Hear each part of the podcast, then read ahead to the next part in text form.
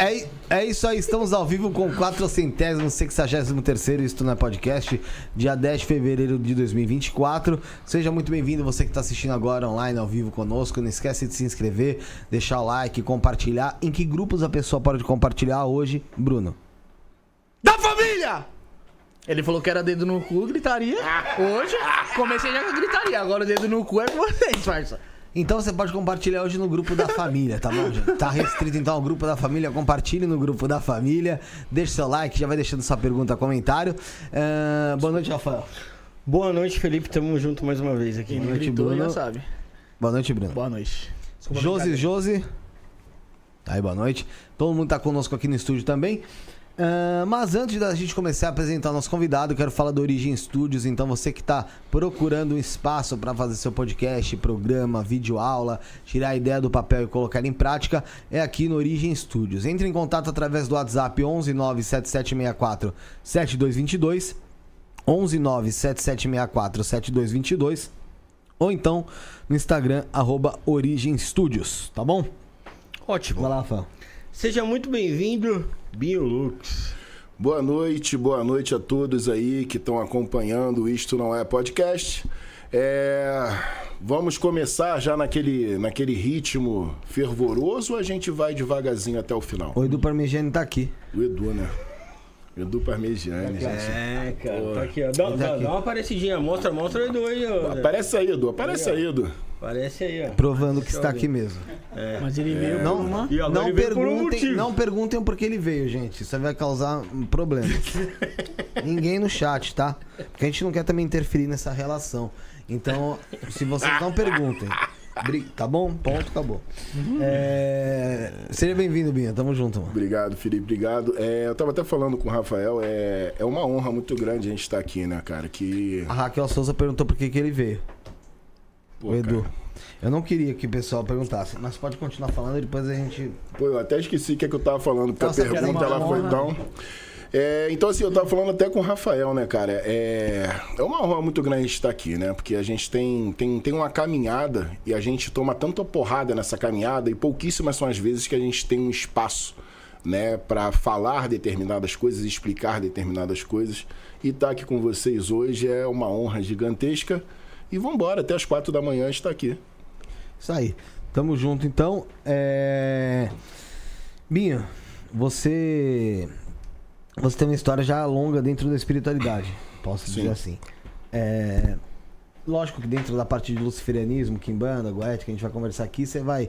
A gente vai chegar nesse ponto, mas essa tua caminhada dentro da espiritualidade, ela começa com quantos anos? Você criança já tinha alguma ligação? É Então, era? cara, é... começou mesmo aos 12 anos, mas antes disso teve um rolê muito, muito estranho. Né? Minha avó, por parte de mãe, ela. Eu, eu não sei qual era o tipo de culto ou de seita que ela participava.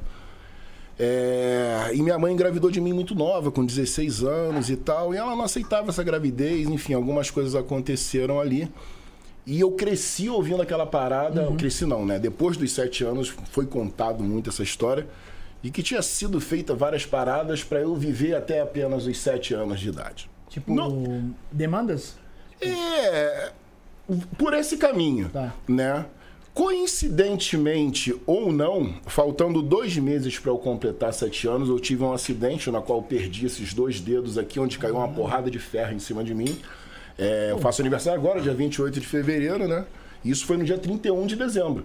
Foi no Réveillon, assim, acabei com o ano novo da família, né? Por seis anos de idade Criancinha. né? E aí começou a respingar algumas coisas, não em mim, né? Mas algumas coisas começaram a aparecer no meu pai, na minha mãe, e isso até então nada.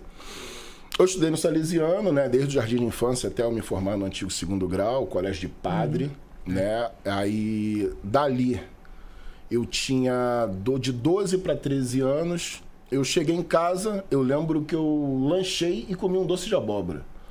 Depois desse doce de abóbora, cara, não foi doce de abóbora, não, tá? É só o que aconteceu antes. É, eu tive uma crise de ansiedade muito forte. Que hoje a galera toda tem, mas isso há 25 anos atrás, difícil os médicos né? nem diagnosticavam É difícil direito. identificar. É, só que era uma, uma crise de ansiedade que ela me contraía da cintura para cima. Rosto, eu não conseguia falar, todos os meus músculos ficavam muito enrijecidos, né? E por conta dessas crises de ansiedade, é, eu fui parar no centro kardecista, lá na Marechal Rondon. Não lembro o nome da rua agora. Fiquei lá dos.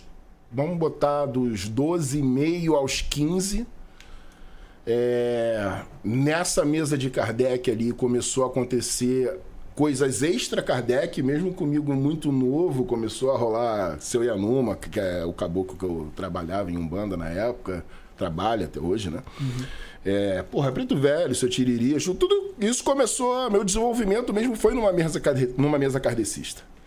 É, e com isso, com a chegada dessa galera, eu obrigatoriamente tive que migrar para Umbanda né? Onde eu fiquei quase 27 anos. Fiquei quase 27 anos na Umbanda. Ainda na Umbanda eu procurei a nação de Queto, fui raspado em Oxoguiano, Candomblé. E hoje a gente está aí, cara. A gente teve alguns contratempos no meio do caminho e hoje a gente está aí no CME, no caminho da mão esquerda, servindo a Lúcifer, servindo a luz e amando aí as nossas sombras aí, que a minoria das pessoas fazem.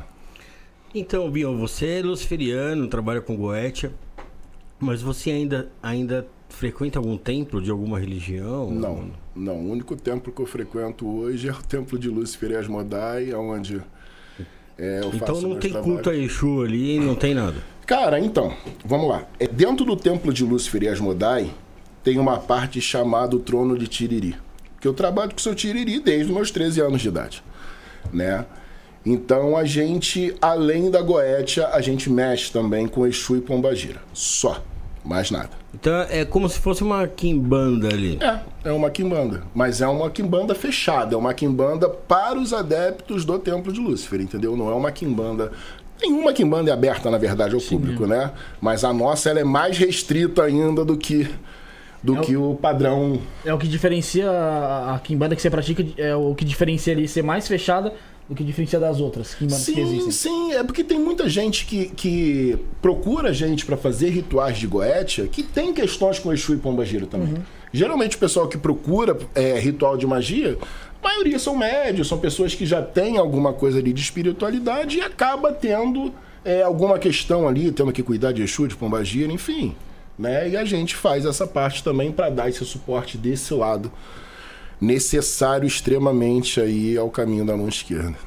É, e mandar um abraço aqui pro Jorge Jorge. Flores, que tá, tá com a gente Jorge na live. Flores tá maravilhoso, aqui, grande mestre querido. Jorge, beijo. Sucesso. Gosto muito do Jorge, gente finíssima. O Jorge, é gente boa, já esteve aqui e sempre, Jorge é sempre tá conferindo aqui o, no chat. Ele interage até no nosso grupo de WhatsApp lá. É, é. Ele essa semana ele ficou lá no direct. Aí, vou assistir, hein? Vou estar tá lá. Pô, obrigado, Jorge. Obrigado, irmão. Tamo junto. E, Binho, e como é que foi essa migração aí do, do kardecismo aí? Como é que você vê esse, esse, essa sua passagem pelo kardecismo hoje? Hoje? Não, assim, eu, eu, eu, cheguei a ver na época. Mesmo novo, eu cheguei a ver na época. Porque, assim, o kardecismo, ele tem umas coisas bem esquisitas, né, Bruno? Que a gente começa a ler ali o Livro dos Espíritos, a Gênesis, enfim. Você vai lendo aqueles livros todos ali, o Livro dos Médios. Até aí, tudo bem. Mas quando você começa a, a, estudar outras coisas, na revista de mil. Na revista. Caramba, subiu o nome agora. Tinha uma revista que o Allan Kardec publicava, a Revista dos Espíritos, não. Enfim, daqui a pouco eu lembro. 1964 ou 63. É a frenologia do povo negro. Onde Kardec coloca ali que nós negros somos seres inferiores, incapazes de aprendizado e que nós teremos que evoluir até um dia é, reencarnarmos em corpos brancos. Só essa fala de Kardec aí, para mim, já exterminou é, todo o restante. Ah, mas você não pode julgar isso. Não, claro que eu posso. Que se essa frase foi racista naquele tempo, ela vai ser em todas as épocas. Sim, não sim. tem como mudar. Sim. Entende? E essa elite aí é. Enfim.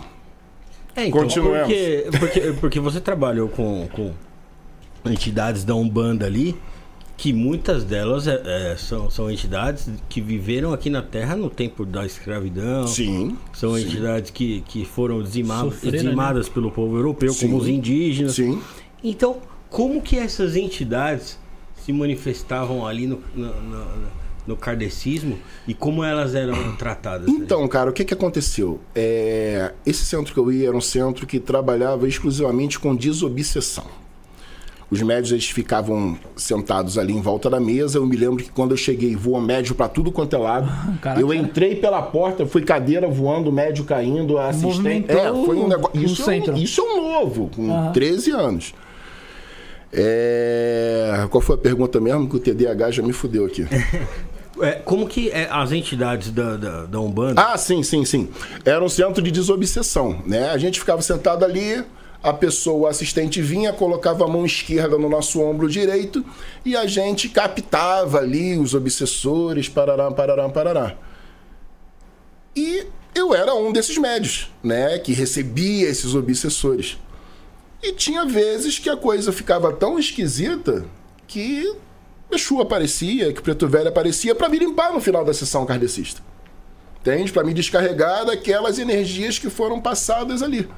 E aí começou a aparecer Preto Velho, Caboclo, Exu, Malandro, começou a rolar tudo isso.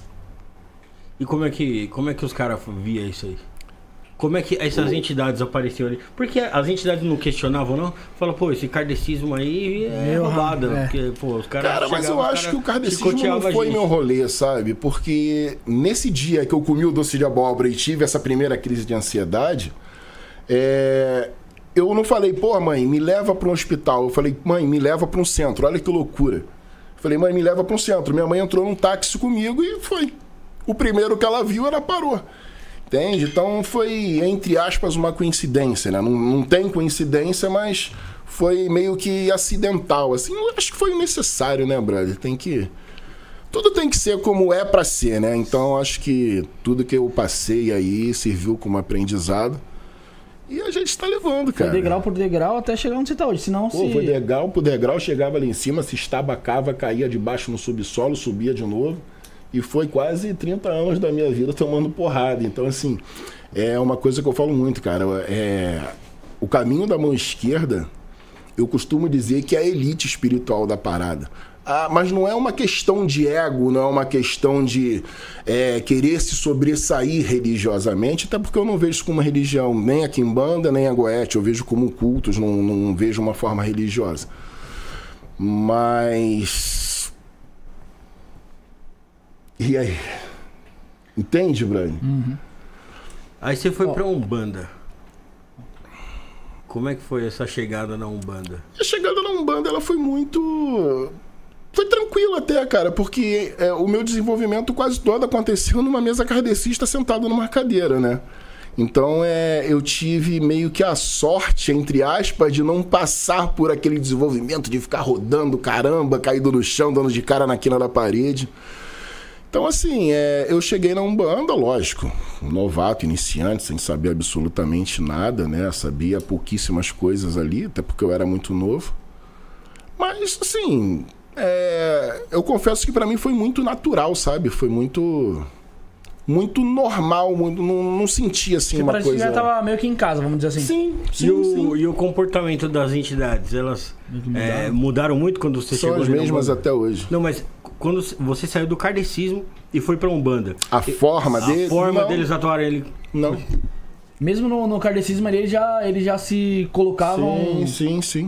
Até hoje nada mudou, são os mesmos, os mesmos trejeitos, as mesmas coisas, meio tudo. Não é porque tá no, tava no kardecismo que ele vinha mais retraído ou algo do tipo. Hum. É isso que o Rafael quer dizer, acho. É, assim, você receber um Exu numa mesa kardecista sentado numa cadeira, pois não é, é a então. mesma coisa. Mas acontecia, né? Como acontece várias coisas estranhas aí no kardecismo. O pessoal escuta porta bater, um toque assim, dois toques é não. Cara do Edu, Edu fica só me manjando. É mesmo? Tem, tem umas paradas dessas aí? Como que é essa do um... Ah, cara, tem muita historinha, né, cara? O pessoal gosta muito de contar história, de, sabe, inconsciência, esse rolê todo aí. Meio que pra justificar ali. É, o kardecismo é muito branco, né, cara? É uma elite, assim, muito. Não aceita nada. Qualquer coisa que você vai tentar explicar já vê com uma coisa negativa. Kardec era racista, na sua visão? Porra, na minha visão não, na visão dele, porque ele escreveu na revista dele. Tá lá, é só pegar aí o Google aí, botar Frenologia do Povo Negro, 1900, é 64, 63, alguma coisa, 1800. É. 1800, 1900, viajei, né? 1800 e 62. 62. Só botar aí no Google aí, Frenologia do Povo Negro, que vocês vão ler aí. Magog que mandou aqui. É, Magog, falei... porra, Magog, maravilhoso. Magog. Obrigado, Frater. Obrigado, eu, irmão. Eu perguntei porque você levantou, você chegou a comentar e. Não sei se foi o Magog que veio aqui ou também outras pessoas meio que deram. meio falaram aí sobre o. sobre.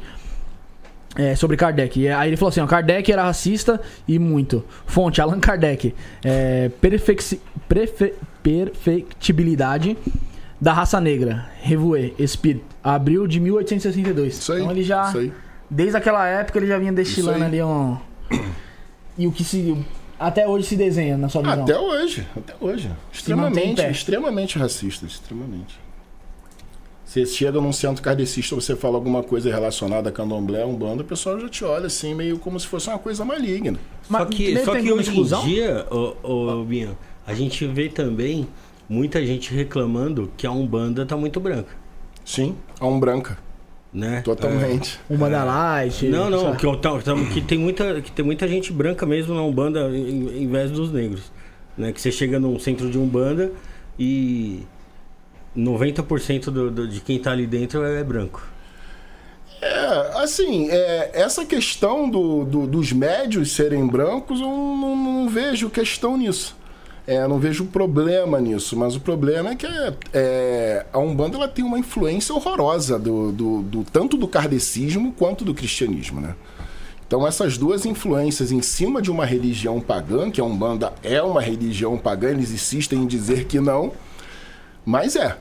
E essa influência do kardecismo e do cristianismo em cima da Umbanda, ela simplesmente, é, para mim, no meu modo de ver, ela só está acabando com a Umbanda cada vez mais, sabe? Mas não foi sempre assim? É, eles viam Oxalá como Jesus ali e todos os outros santos. Cara, isso aí surgiu com sincretismo, né, cara? Os escravos lá na época, para eles não apanharem, não serem mortos, não serem torturados, violentados pelos senhores de engenho cristãos, eles pegavam as imagens ali do santo católico, por exemplo, pegava, sei lá, São Sebastião, que estava lá na árvore cheio de flechada, associava ao Xosse né? Pegava ali São Jorge, lá o Santo Guerreiro associava algum.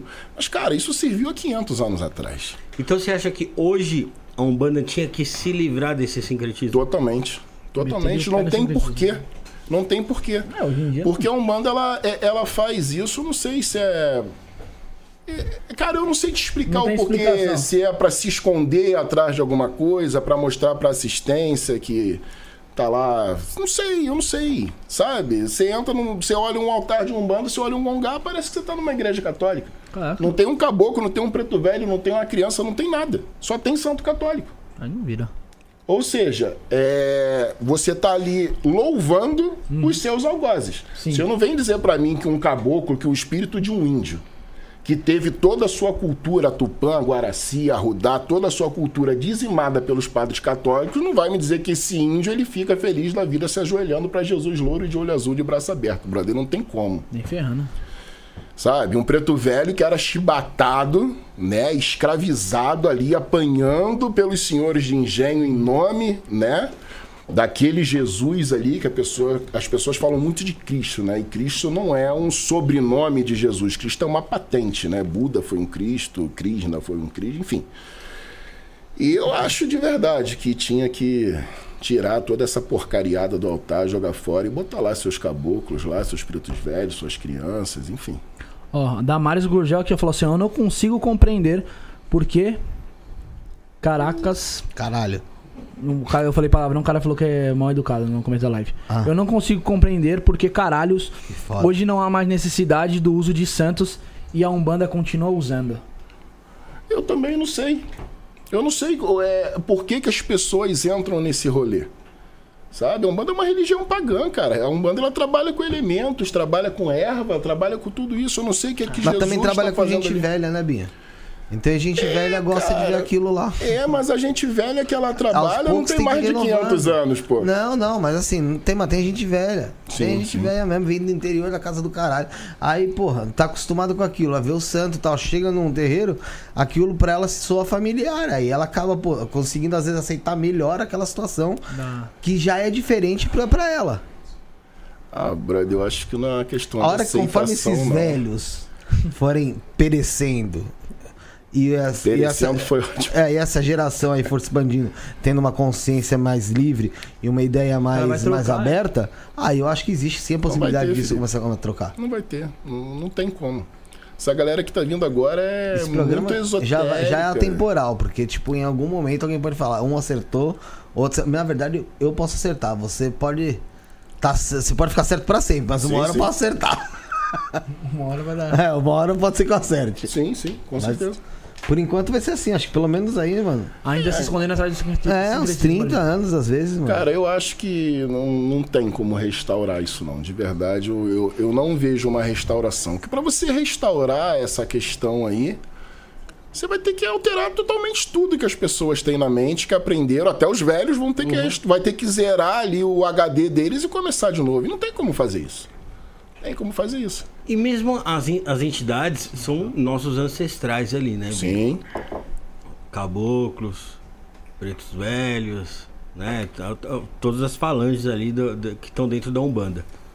Só que é, elas vão ali também evoluindo. Você vê que tem agora tem os boiadeiros, tem cangaceiros, que são coisas mais recentes do que os indígenas, do que os escravizados. Sim, sim. Cara, como é que você vê que vai ser daqui a 100 anos os, as entidades que vão aparecer na religião daqui a 100 anos?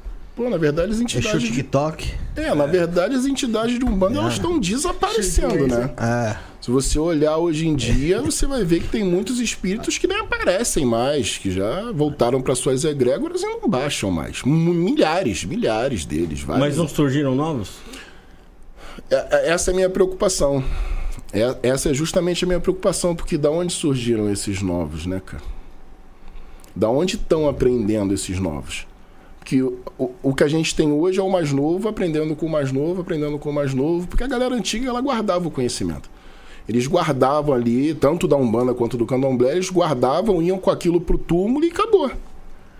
E a galera hoje ela tá muito namastê, sabe? A gente é do namastreta, entende?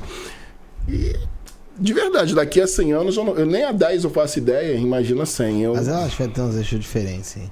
Vai. não, cara, pode ser que tenha é, entidades diferentes, só, enfim, lá, sou- egrégoras novas. sou o Exu puxa seguidor. Ah, a gente tava vendo o Exu Natal Ligado? agora aqui ainda há pouco, né? A Exu gente- Natal? É, a gente Natal, tava gente, vendo. o Natal é ali. o que- São Claus lá? Não, não, era. Era lá, do, do- É um do- menino do Pedro carente lá do Carro Rio de. Janeiro. Não, rapaz, não pode falar nome não, pô. Ah, tá, o Pedro. Não, Pedro, quem? Gente boa, Pedro, Pedro, Pedro. É. Gente boníssima. Gente boa aí. Maravilhoso. Tem É. Magog, tem, tem, tem, tem mensagem do Magog. Mas, aí. mas pera, Mas caramba, tem- eu tô tem- trabalhando na minha mas cabeça. Tem, tem um vídeo, tem um vídeo dele do Eixo Natal que a gente tava Eu vendo. não sei, eu não vi. E ele tava repente, vendo lá foda. que, Ah. que Pô, mas foi antagônico era uma pra entidade caramba. que trabalhava botar- com quem merecia. botar o Pedro e o tipo Magog que o Papai Noel uma fazia, né? Aí, o Papai Noel dá presente pras crianças que merecem. Ah, entendi, é por isso? É. Ah, tá, mas ó, Pedro tá brisando, né, mano? Na moral. Para com Eu não sei, ideias. cara.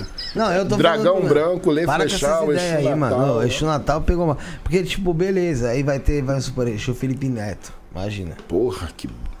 Merda que ia ser isso, mano. É. Ia tá lá, pô. Ah, Já que você falou que ia ser uma merda, eu vou concordar. Ia Eu ser uma imagino, eu bosta mesmo. Exu Felipe Neto ia ser Não horrível. pode essas coisas acontecer. Tem que continuar os que estão e, velho. É, Vai ofe- oferecer. Tirando, não, pra oferecer, Exu, MC Daniel. Oferecer Nutella.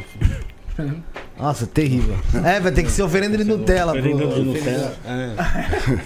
Eu fico imaginando o assentamento do Exu. É, você tem que botar uma peruca colorida, Putz, mano. um broche do PT.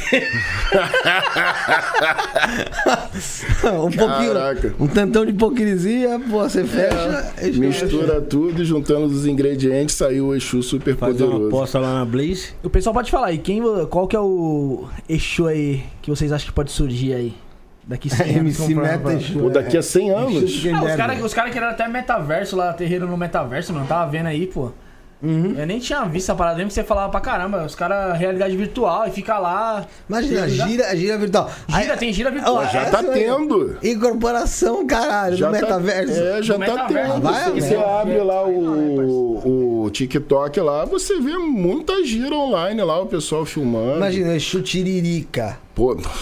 Tá ligado? Não.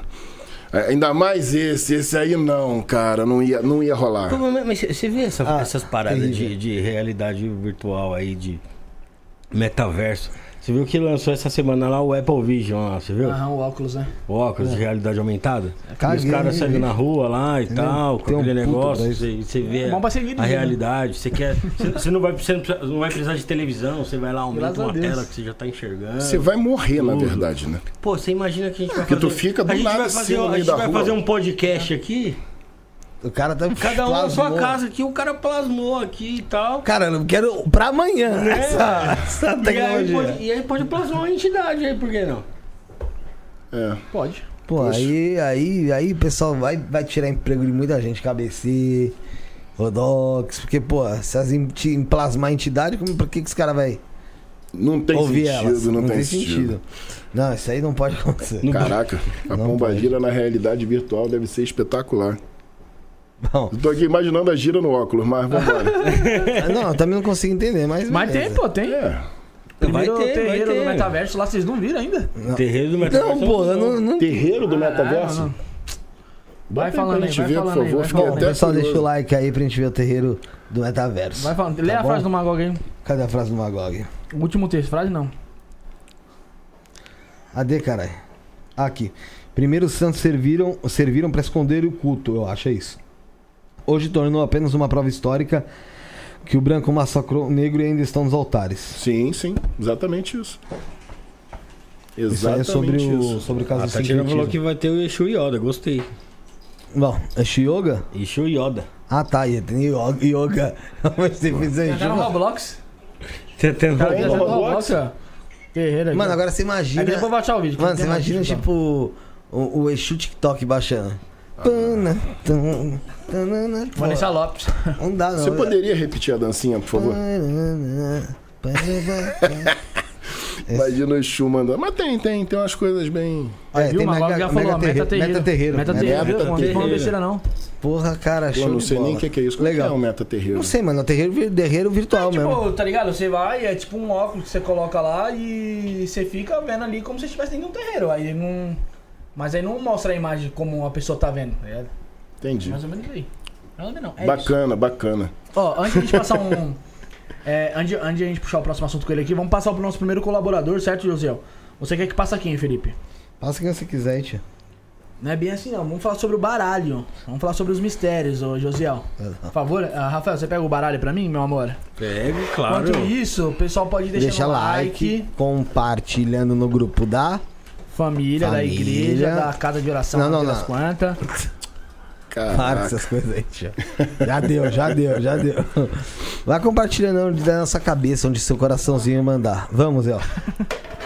Apresentamos a você um universo mágico e poderoso, os mistérios de Madame Lenormand. Em uma época em que o esoterismo era dominado por homens, ela se destacou por suas previsões precisas e sua habilidade ímpar na leitura de cartas com 36 cartas plastificadas e efeito pintura a óleo, cada uma representando o poder feminino, Os Mistérios de Madame Lenormand é uma verdadeira celebração da sabedoria e beleza das mulheres. O design moderno e amplo de cada carta é uma obra de arte que captura a essência e a força de cada mulher representada. Não perca a oportunidade de se conectar com a sua espiritualidade e descobrir os mistérios que Madame Lenormand tem a revelar. Aqui, meu lindo, vamos falar sobre o baralho. Estamos apresentando com exclusividade os baralhos mistério de Madame, é, Madame Lenormand, Felipão. Tem que ler sempre aqui pra não me enrolar. Pessoal lá do Caminho de Luz, certo? www.osmistérios.com.br Felipão. Oi. Pintura a óleo, Isso, sem borda. de pintura a óleo, sem borda. E Desliza sempre... na mão. Desliza fácil. Envernizadinho, plastificado. Quanto? Sempre com o rosto de uma mulher aí, esse de Madame Lenormand, pra homenagear aí o poder e a força das mulheres, bebê. É isso mesmo. E quanto um baralho desse aqui? Não só esse, viu, Bruno? Mas tem a linha completa dos mistérios de Maria Padilha, os mistérios Zé Pilintra, os mistérios do baralho cigano, os mistérios De Lúcifer. de Lúcifer, os mistérios das bruxas e os mistérios de Madame Lenormand. Você encontra no site www.osmistérios.com.br. Junto, da- junto vem o livrinho aqui, ó. Pra você que é iniciante, vai fazer bom proveito, vai aprender por aqui muita coisa, tá? Que é bem intuitivo, bem fácil. Sim. E também para você que já é cartomante, já trabalha com oráculo, já tem experiência, você também vai adorar, porque como o Bruno bem disse, ela desliza muito fácil na mão. Alguns oraculistas que vieram aqui já já demonstraram aqui como ah, vem com qualidade esse baralho dos mistérios. Você consegue comprar nos mistérios.com.br por menos de 60 reais. Baralho a revista, pô. Sim. Isso é show de bola. Qualidade. É, se vo, duvido, mano, não tem como não gostar, não tem. Esses dias eu tava lá no na galeria do Rock Uhum. e, porra, tinha uma loja lá meio esotérica, entrei pra ver, mano, cada baralho sem conto, um baralho lá, mano, vagaral, tá ligado? Copag, mano. Não, não, mano, se fosse Copag tava bom, mas era, parecia feito de jornal, ou não, nem Putz. jornal, é. lembra, sabe aquele, aquele papel desgraçado, papel machê, não é? Tu, tu- tu vai a gente- embolando que as a- que a gente cartas, uma única reutilizava o carta papel. vira três, né? Lembra? Que a gente É. fazia na escola pra reutilizar o Sim, papel, aquela sim, sim. porcaria que nunca mais ninguém fez Sim. quando sai da escola, tá? Então, deixa de ensinar isso, a gente não vai parar. Papel higiênico rosa, lembra? Então, o baralho parecia o papel, esse papel machê, esse papel feio. Primavera Rosa. Dá um abraço especial então pro Ed, para Pro Edson, pra Arlete, pra Juliana. É. Osmistérios.com.br. Ô, Binho, a gente tava falando aqui sobre Umbanda e tal, mas você falou que ficou bastante tempo na Umbanda. Ficou 20 e pouco. 26 anos, Olha, 27 27 anos. E por que você saiu da Umbanda? O pessoal tava perguntando aqui no chat. Então, cara, é. É pra contar mesmo? Pode, é, achei. é pra falar tudo. Mano, é com Então você. vamos lá. É, a última casa que eu fiquei, eu fiquei lá por volta de 18 anos. Né? Pô, E num determinado dia, o pai santo lá resolveu passar um ebó na casa que ele tinha. Tinha não, acho que deve ter ainda. eu Não sei se tiver, tomara que tenha caído aquela merda.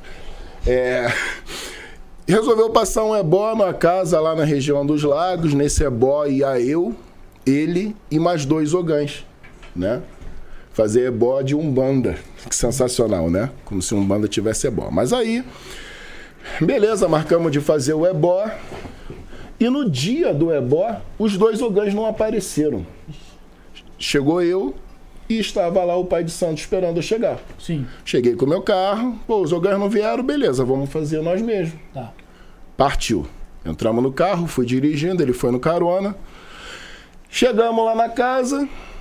Ele, pô, não, estamos cansados de viagem. Você senta aí na sala e vamos comer alguma coisa. Depois que a gente comer, a gente faz a limpeza na casa que tiver que fazer.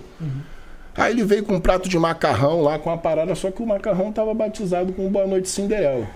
Aí eu lembro que eu comi um macarrão e fiz, puf, só vi ele falando, come, come, come. é, não, não vi, eu comi normal, porque eu confiava nas pessoas ali. Sim, tá. Porra, 18 anos de casa, velho. Não era seis meses, nem um ano, né? Ah, gostou do Aí macarrão? co- comi o macarrão e fez aquele. uh.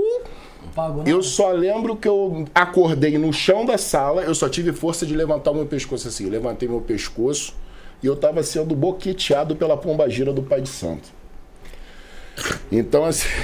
Não, não ri não, mano, que isso é sério. Aí, assim, depois dessa mamada da pombagira, eu perdi totalmente a. Perdeu o tesão. Perdi o tesão, o amor, a crença, a fé, o respeito e tudo. Não, o respeito eu não perdi, mas ele perdeu totalmente. A gente tá rindo É, aqui, a porque- gente tá é porque- brincando, sim, porque. porque é uma mas isso é situação, uma coisa né, muito séria. Lógico que é, pois é. Um... Né? É um É um, abuso. é um abuso, é um assédio, É é um um crime abuso de vulnerável, porque eu estava desacordado devido ao Boa Noite Cinderela que me deu. E em outras pessoas também, mas enfim, esse aí foi o meu final. Essa foi a sua vez. É, aí para completar a história, ele inventou lá, numa gira de Exu lá, fazer uma graça lá, deu uma mistificada lá com o seu tranca-rua, inventou algumas coisas aí para fechar bonito, mas não fechou, porque hoje aqui eu tô contando do boquete da Dona Maria Figueira. Putz, merda, cara. Caraca, Dona Maria Figueira, nada com a senhora. Eu tô falando dessa específica, Sim, tá bom? Por favor. As figueiras da vida não fiquem chateadas comigo. É só essa aí. Até porque provavelmente não era a entidade, Entidade, que é. tava fazendo isso. Não, né? claro que Era, não. né? Claro que não. Era um doente, um Era psicopata, é. enfim. E... Era, não é ainda, é, porque tá vivo, espero que por muito pouco tempo, mas. Mas. Caraca, mas conta, como é que foi sua reação ali naquele momento ali, Binho? Você. Cara, eu não sei se você já você tomou um Boa Noite Cinderela, mas tu fica muito. Tu fica muito imbecil, assim. Eu, pelo menos, eu. Na hora, na hora que eu acordei e vi a parada, eu não tive força de fazer nada, porque eu só olhei e vi, puf, de novo. E assim, é, é como se desse um apagão, mano. A parada dá um clear na tua mente, sabe? É um negócio muito louco. Você só tá Mas, tá respirando ali só. É. Mas eu posso dizer aí que eu fui mamado pela pombagira. Fui um dos poucos desse mundo aí que teve essa, essa graça. Eu acho que foi o primeiro que veio aqui que. É, teve o primeiro que contou, que teve coragem de contar, mas com certeza Existe tiveram outros. Isso, né, mano? De tem, pessoas tem. que vai além da religião ali, né? Tem. Usam tem. a religião só como uma desculpa, né? Totalmente. Totalmente. Em todas, não é só numa específica, Sim. né? Não, e o pior é que você olha, o cara recebe medalha na Câmara dos Vereadores, medalha disso, medalha daquilo, faz uma caridade totalmente falsa, o cara mete um trio elétrico, sai jogando a comida dos outros no meio da rua. Caramba. É um negócio muito louco, irmão. E todo mundo baba o ovo dele, cheira o saco dele. Se tu tirar um raio-x, olhar o testículo, vai ter várias caveirinhas penduradas da galera lá segurando no ovo do cara, enfim. Todo mundo tem medo do cara e eu tô aqui falando do cara e que se dane. Vamos para outro assunto. É mesmo que o pessoal tem medo do cara? Tem, por... tem, tem. Mas por quê? Porque todo mundo participa do rolê, todo mundo tem rabo preso. Todo mundo ali tem rabo preso e se alguém falar alguma coisa, eles ficam... Ah, então, pelo jeito, rola ali uma orgia esotérica. Sim, sim, sim. Até porque é uma umbanda esotérica, né? Tem uma cumieira de Xangô, aí logo à frente tem uma estrela colorida de não sei lá o quê. Entende? O caboclo era cearense, agora já é mexicano. Foi para. É, mas é. Americano? É, Mexicano. o cara, eu acho que ele nunca estudou geografia, porque o cara veio da Itália de navio e foi parar nas costas do Ceará. Não sei como, que ele chegou da Itália no Ceará de navio. Aí agora não é mais cearense, já é de Machu Picchu, já é mexicano, não sei da onde. É também louco esse cara. É, o Caboclo é. Cacete Planeta, né, mano? Cacete... Não posso falar, porque senão eu vou entregar muito. Eu ia falar do Cacete Planeta. Da... O novo João de Deus da Umbanda. É, é, exatamente aí, o novo João de Deus da Umbanda. Eu vou dar esse título a ele com muita honra um dia. E qual foi tua. O pessoal tá Você deixou ele terminar? Oi? Eu apaguei de novo, mas, Então, mas então você não sabe se ele terminou. Se ele finalizou. Terminou o quê? Terminou o serviço total, né? Qual o, serviço? O ele tava fazendo. Não, porque você tá aumentando a parada. Ele tava fazendo o serviço ali no low. Não, tava no Gargamel. Isso, é, no Gargamel. Tava no Gargamel. É, então, brother, eu, eu, eu não me lembro. Eu só, eu só consegui olhar, eu vi aquela cena ali, tipo, uns três segundos e, puf, apaguei de novo, tá ligado? Foi como se alguma parada tivesse me despertado do Boa Noite Cinderela pra eu ver o que tava acontecendo. Mano, mas é tipo, beleza, é uma hora você acorda. Bom, a hora que você acordou. A lembrança já veio de da hora que você acordou mesmo. Não. Mano, pra te falar a verdade, eu não lembro nem como é que eu voltei pro Rio de Janeiro. Eu não lembro. E você voltou dopado ainda? Não lembro, eu não lembro. Vai ficar horas, pô. E eu voltei dirigindo, porque só tava eu e ele, ele não dirige. Porra. Eu, mas eu não lembro. Te juro por Lúcifer que eu não lembro, brother. Eu não lembro. Eu acho que o, o remédio ele dá um. dá uns. Não é. que o nome desse, desse maluco era Robinho, não, né? Não, não. não. Eu pensei que você ia perguntar o nome do remédio. Não, mas daqui a pouco alguém no chat bota aí. Fica conhecidão então, conhecidão. É, conhecido. É, Porra, que cara. merda, hein, mano. Mais ou menos. É conhecido no grupinho de menininha dele. A gente dá né? risada assim, mas, pô, é, é um absurdo enorme. Não, cara, hoje tá em dia eu rio pra caramba também, mas... Faz quanto tempo isso? Oi? Faz quanto tempo que isso aconteceu? Eu não saí da Umbanda, né, Silvio? Pô, brother, isso deve ter uns 10 anos. Uns 10, 10 anos. anos, mais ou menos. Deve ter uns 10 anos. Caralho. E ali você saiu do terreiro ou saiu da religião? Saí da religião porque eu parei de acreditar em tudo, cara. Eu perdi, assim, totalmente a crença, perdi totalmente a fé em tudo. Né? Porque aí a gente volta naquela história, porra, 18 anos. 18 anos de casa é uma vida. Tem vidas que não chegam a 18 anos, né, Brani? É, e você passar por uma parada dessa é muito, muito escroto e muito complicado em todos os sentidos. Né? Então, eu ali eu zerei, zerei. Não, não frequentei mais nada, não fui mais nada, comecei a estudar. Aí entrei para Rosa Cruz, saí também. E tô lá conduzindo o Templo de Lúcifer, conduzindo as minhas coisas, porque. Mas, ah, mas aí tem tua caminhada até chegar em Lúcifer, né? Tem, tem, tem. Tem, tem. tem toda essa caminhada. O... A Tatiana Pedrosa perguntou aqui se você processou a casa. Não. Tudo duro. O cara, a Tati falou, é o príncipe. Não sei se tem alguma coisa a Que ver. Tati falou o príncipe? Olito. Tati Olito. É o príncipe. Tati Olito é o príncipe. O que, que significa? Ah, Tati Olito é- era de lá também. Tô falando que a galera ia chegar junto. O marido da Tati Olito também foi, foi vítima. Porra, maluco, hein? É, meu. Ih, Que meu amigo, você não isso? sabe de nada. Passava o cerol. Você não sabe de Eu nada. ordenhava. E tem um detalhe. Não, e tem um detalhe muito importante. Tudo que eu tô falando aqui eu tenho provas. Se vocês quiserem, eu boto as imagens aqui e boto no telão, tá bom? Eu não tô falando nada da minha cabeça, não. Antes que alguém venha aí falar que eu tô inventando. Tudo aqui é Que comprovado. imagem? Não, tem umas imagens aqui maneiras. Quer pôr? É melhor não. Mas se quiser botar, é contigo mesmo. Eu quero botar. Não, mas aí vai, vai envolver outras pessoas, outras. Eu vou te mostrar aqui, mas aí você. Tá. Mas não, não vai dar pra botar, porque tem, tem nudes. Ah, tá. Não vai dar pra botar. Mas eu posso tapar com a minha cabecinha assim, ó. Não dá pra tela. botar. Na tela. Beijo. É, se não põe os braços também. Não, Rafael. Depois eu procuro aqui. Mas se vocês quiserem mesmo, eu, eu mando pra vocês pelo WhatsApp, aí vocês Não, fazem. pelo WhatsApp fica uma coisa meio estranha. Não, aí você Manda- faz um direito de resposta, assim, já com todas Mas as direito de resposta, imagens. você não vindo. citou o nome? Então não tem como. É. Ah, mas Mas o nome dele é não, não Príncipe? tem que responder.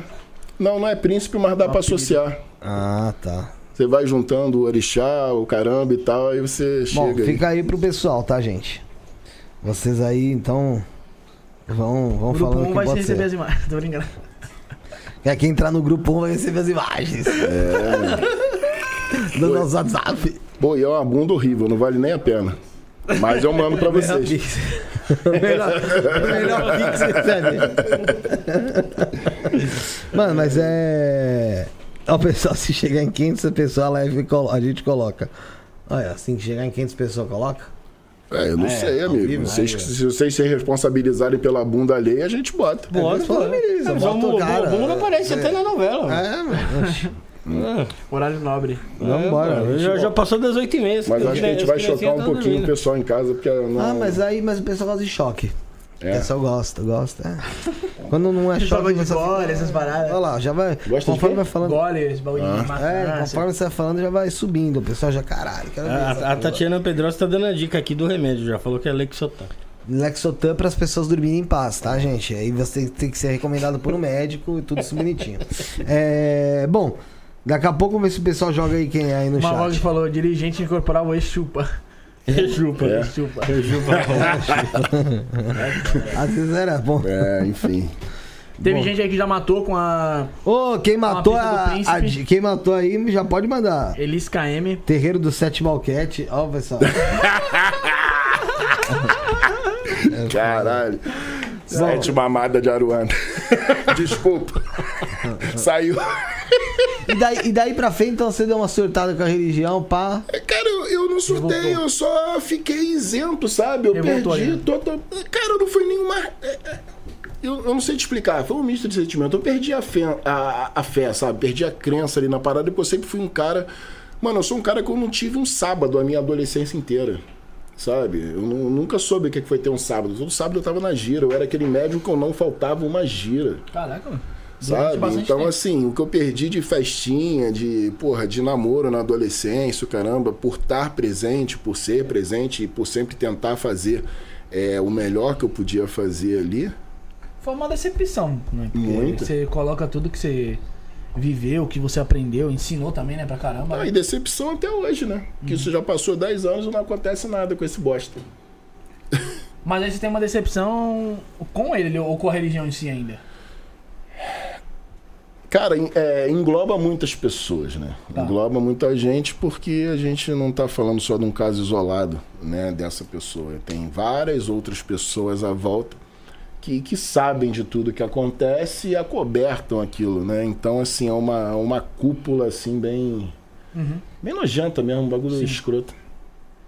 Aí dali, você partiu, pé pra. Depois você ficou um tempo afastado. Ali, é, ali eu raspei santo no candomblé, né? Foi diferente. Cara, Não é- teve boquete. Porque, porque, É, não, porque não- na, na Umbanda você falou que quando, quando você saiu do kardecismo, você já chegou. É, é, mas não. estava em casa. No Sim, candomblé já é sim. É, o candomblé já é outro rolê.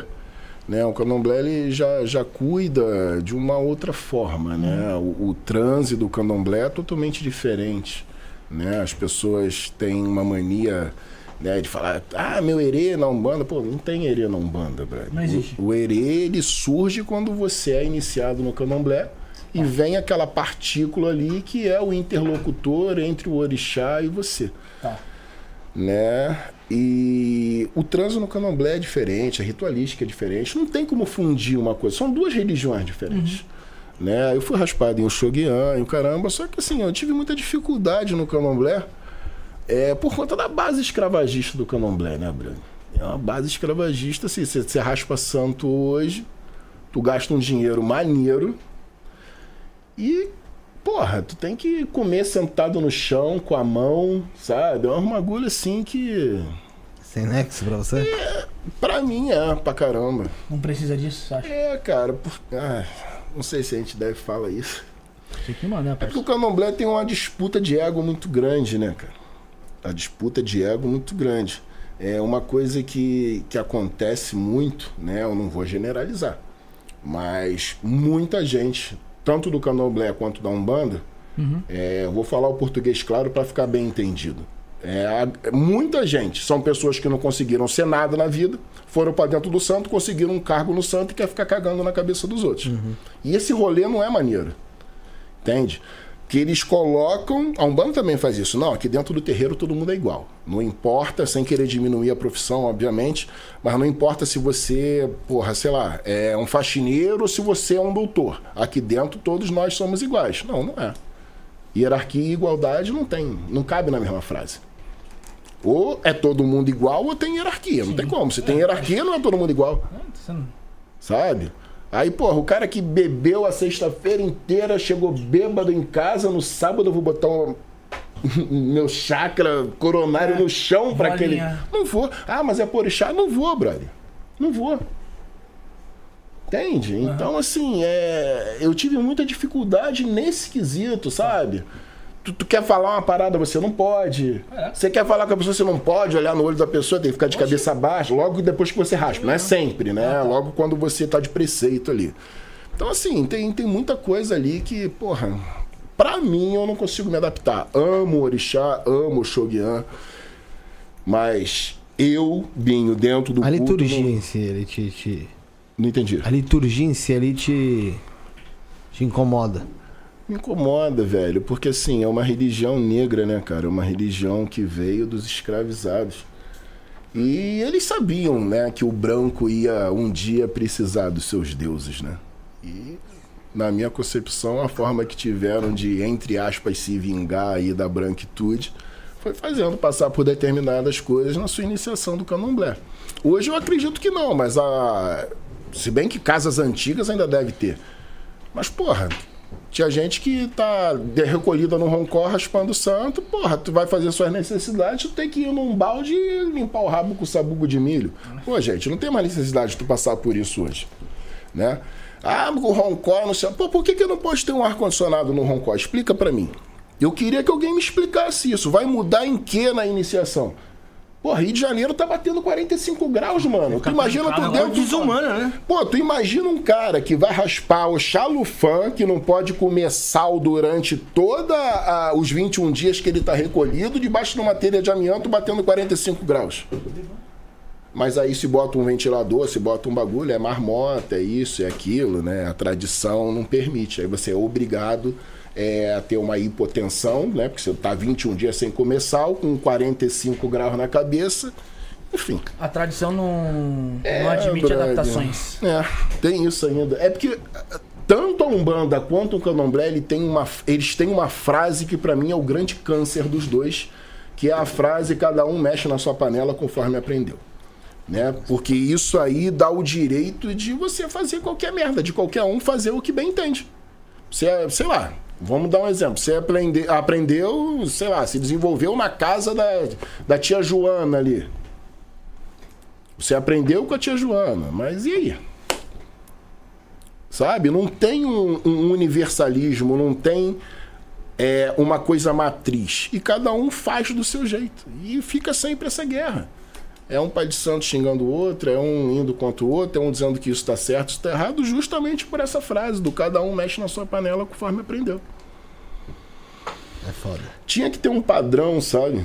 Mas não tem, né? É foda, né? Ô, Bruno, Oi. vamos passar mais um colaborador nosso aí? Põe Avinash. Isso aí, vai, Rafael, pede Enquanto isso, você vai se inscrevendo no canal. Se inscreveu no canal, deixa um comentário aí pra gente. Fala da onde você tá assistindo. Tem bastante gente aí na live aí. Nosso convidado aqui é do Rio de Janeiro. Imagino que tem bastante gente do Rio. Comenta aí da onde você tá falando. E aí, aproveita e deixa o seu likezinho lá. E, a, e aí você sabe fazer saber o que, Felipe? O que, lindo? Pode ser membro do canal. Se você ah, é? for um membro da galera, 4, a partir de R$ 4,99 você vai ter acesso a conteúdos exclusivos que a gente tem lá, né? Tem lives aqui sobre efeito de enteógenos, Eu sou tem mesmo. visita, visita a, a, a Oca Shalom, tem, tem coisa pra caramba lá pra, pra, gente, pra gente ver. E se você for membro My Love, você vai ter acesso a aulas de tarô com o Bruno Cássaro também. Já, já, teve algumas aulas lá. Estão todas disponíveis. Se você virar membro My Love agora, você vai ter acesso a essas aulas aí. É isso aí. Bora, bora, Brunão. Limpeza e descarrego no pentagrama. Recomendado para você que está se sentindo depressivo, Dá pesado, pra... com extremo cansaço, sente que está sendo atacado espiritualmente. Tudo estava indo bem e de repente você começou a ter perdas financeiras, ficou desempregado ou está quase fechando seu negócio por falta de clientes. Brigas em casa que começam por motivos bobos e se tornam sérias. Você que já fez a limpeza anterior e sentiu que agora a vida está fluindo melhor, continue se limpando todos os meses para se manter bem. Valor do rito coletivo: 180 reais. Para o rito individual, consulte as condições no Telegram Pagamento por Pix ou cartão, diretamente pelo site do templo, temploavinash.com.br loja.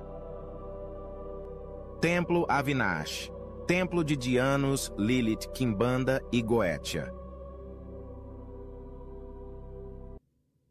Rito Luciferiano Mensal Há mais de quatro anos ocorre o ritual luciferiano mensal, sempre com muitos resultados positivos. A egrégora é evocada em prol da sua vida financeira. Seu nome ficará firmado por 30 dias, atraindo novas oportunidades, crescimento financeiro e profissional, quitação de dívidas, aquisição de bens e movimentos financeiros. Todos os meses recebemos muitos depoimentos de novos empregos, negócios e dinheiro inesperado. O rito é realizado todos os meses. Consulte a agenda no site. Valor: 150 reais. O pagamento pode ser realizado por Pix ou cartão, diretamente no site do templo, temploavinash.com.br loja. Obtenha a prosperidade que sempre desejou. Templo Avinash, Templo de Dianos, Lilith, Kimbanda e Goetia. Você viu sobre o Templo Avinash? Aí lá no Templo Avinash da Mestra Avinash você encontra iniciações, pactos, rituais coletivos, individuais. Tem oráculo de Lúcifer também. Você pode jogar com ela, com o Mestre Caveira, com o Mago Kaique.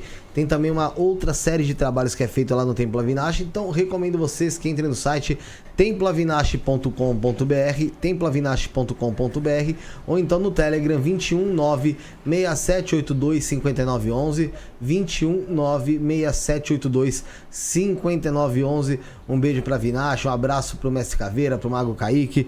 Tamo junto. Vamos lá, Rafael. É isso aí. Aí, quando você descobriu a Goetia, Vinha? Então, nesse momento aí que eu chutei o balde, né? Que eu perdi a fé ali, é, eu fiquei mais ou menos, vamos dizer que quase um ano, aproximadamente uns oito meses, nove meses ali, é, totalmente isento de crença, isento de fé, não acreditando absolutamente nada. Eu falei, bom, mano, chega, já deu o que tinha que dar. E começaram a acontecer algumas coisas nesse período. Eu, eu fiquei quase foi quanto tempo, Raquel? Foi quase um ano, brother. Eu acordava todo santo dia, 3h33 da madrugada, todo dia. E eram Exus me sinalizando algumas coisas, seu Tiriri me sinalizava muitas coisas. É... Logo depois disso, tipo, um ano depois, eu comecei a, a frequentar uma outra casa de Umbanda também. E começaram a me sinalizar algumas coisas. E essas coisas que, que foram sendo sinalizadas, eu comecei a juntar, montar o quebra-cabeça e ir atrás daquilo, entender aquelas coisas. Né? O que seria aquilo. E comecei a me aprofundar. Fui me aprofundando, fui me aprofundando. Quando fui ver, eu já estava ali abraçado pelos Diamonds, né, cara? Mas é, como que isso aconteceu? É, a casa que eu moro hoje é, era um dos meus bisavós que passaram para os meus avós, que passaram, enfim, né, uma casa que tem aí três, quatro gerações para trás. E já foi todo mundo embora. Da família só tem eu e meu filho para frente. E eu moro hoje nessa casa. A gente reformou tudo, caramba. E a gente, no início, a gente passava muito perrengue espiritual nessa casa. Mano. Porta abria sozinho. Abria de, da maçaneta mexer, sabe, velho? Mano, Fizemos ebó em casa, limpeza, bate-folha, pólvora. A gente fez tudo que você podia imaginar por pelo menos uns três anos. E nada disso melhorar. Minha esposa se sentia mal, via coisa, olhava pro corredor, via parada passando no corredor. Até que num dia, numa limpeza lá, que não teve efeito também, eu perdi a cabeça, eu me emputeci literalmente e falei: Quer saber uma coisa? Cada um vai ficar no seu canto. Vocês vão tomar no rabo de vocês para lá, vocês vão ficar para lá, vocês não me perturbem, eu fico com a minha esposa aqui e ninguém mais faz nada e fica tudo certo. E por incrível que pareça, não tive mais problema. E isso me deu, é, naquele momento, me deu uma sensação de domínio, que é aí que vem o lance da conjuração, né? Você vê lá no, no Instagram lá, é, você vai ver lá, Conjurador das Sombras, que é o ato de você falar e ter um controle sobre aquelas energias. E nesse momento aí que eu perdi a cabeça em casa, eu falei: quer saber uma coisa? Vocês ficam aí pro lado de vocês, ninguém me perturba e. E deu certo, mano. Acabou. Acabou o problema. Eu dei uma de maluco, comecei a gritar com os espíritos dentro de casa. Acabou o problema, não tem mais problema. Você tá dividindo a casa com os espíritos? Você tá fazendo acordo? Aí, é, cara? cheguei no acordo. Falei, olha só, cada um fica no seu canto, ninguém incomoda mais, ninguém abre porta, ninguém faz barulho. Ninguém... Acabou o problema. Só no. Só na ideia. É. Só, na igreja não, foi no grito mesmo. Foi, foi no xingamento, foi. E aí eu fui aprofundando isso. Eu comecei a estudar, comecei a estudar, a estudar. O ruim é que eles não pagavam aluguel, né? Não, não paga até hoje, né? É. Não paga até hoje, estão lá até hoje. Mas tá dividido ou já tá tudo. Tá de boa. Não, quer dizer, eu não sei mais se estão lá hoje porque não, não tem mais nada, não entende? Pô, mas era, era louco. Era Raquel tá aí, minha esposa tá aí. O negócio era frenético na casa. Parecia filme de terror americano, mano. Era uns negócios muito doidos que acontecia. Caía quadro da parede do nada. Do nada. Tu tá na sala vendo a televisão, o quadro pluf, despencava. Ih, era um bagulho muito louco. Chovia criança chorando em casa. Ih, uma doideira. Não. Era uma doideira. Eu tinha incendiado o local. É, mano, o bagulho era louco. E eu resolvi no grito. E você não tem noção de quantas bolinhas disso, daquilo a gente passou na casa, frango, ebó, pipoca, os cacete. Mano, a gente fez tudo que você possa imaginar em termos de limpeza para tentar resolver a questão da. Essa questão, né, dos registros aí, né? De, de várias é. gerações aí.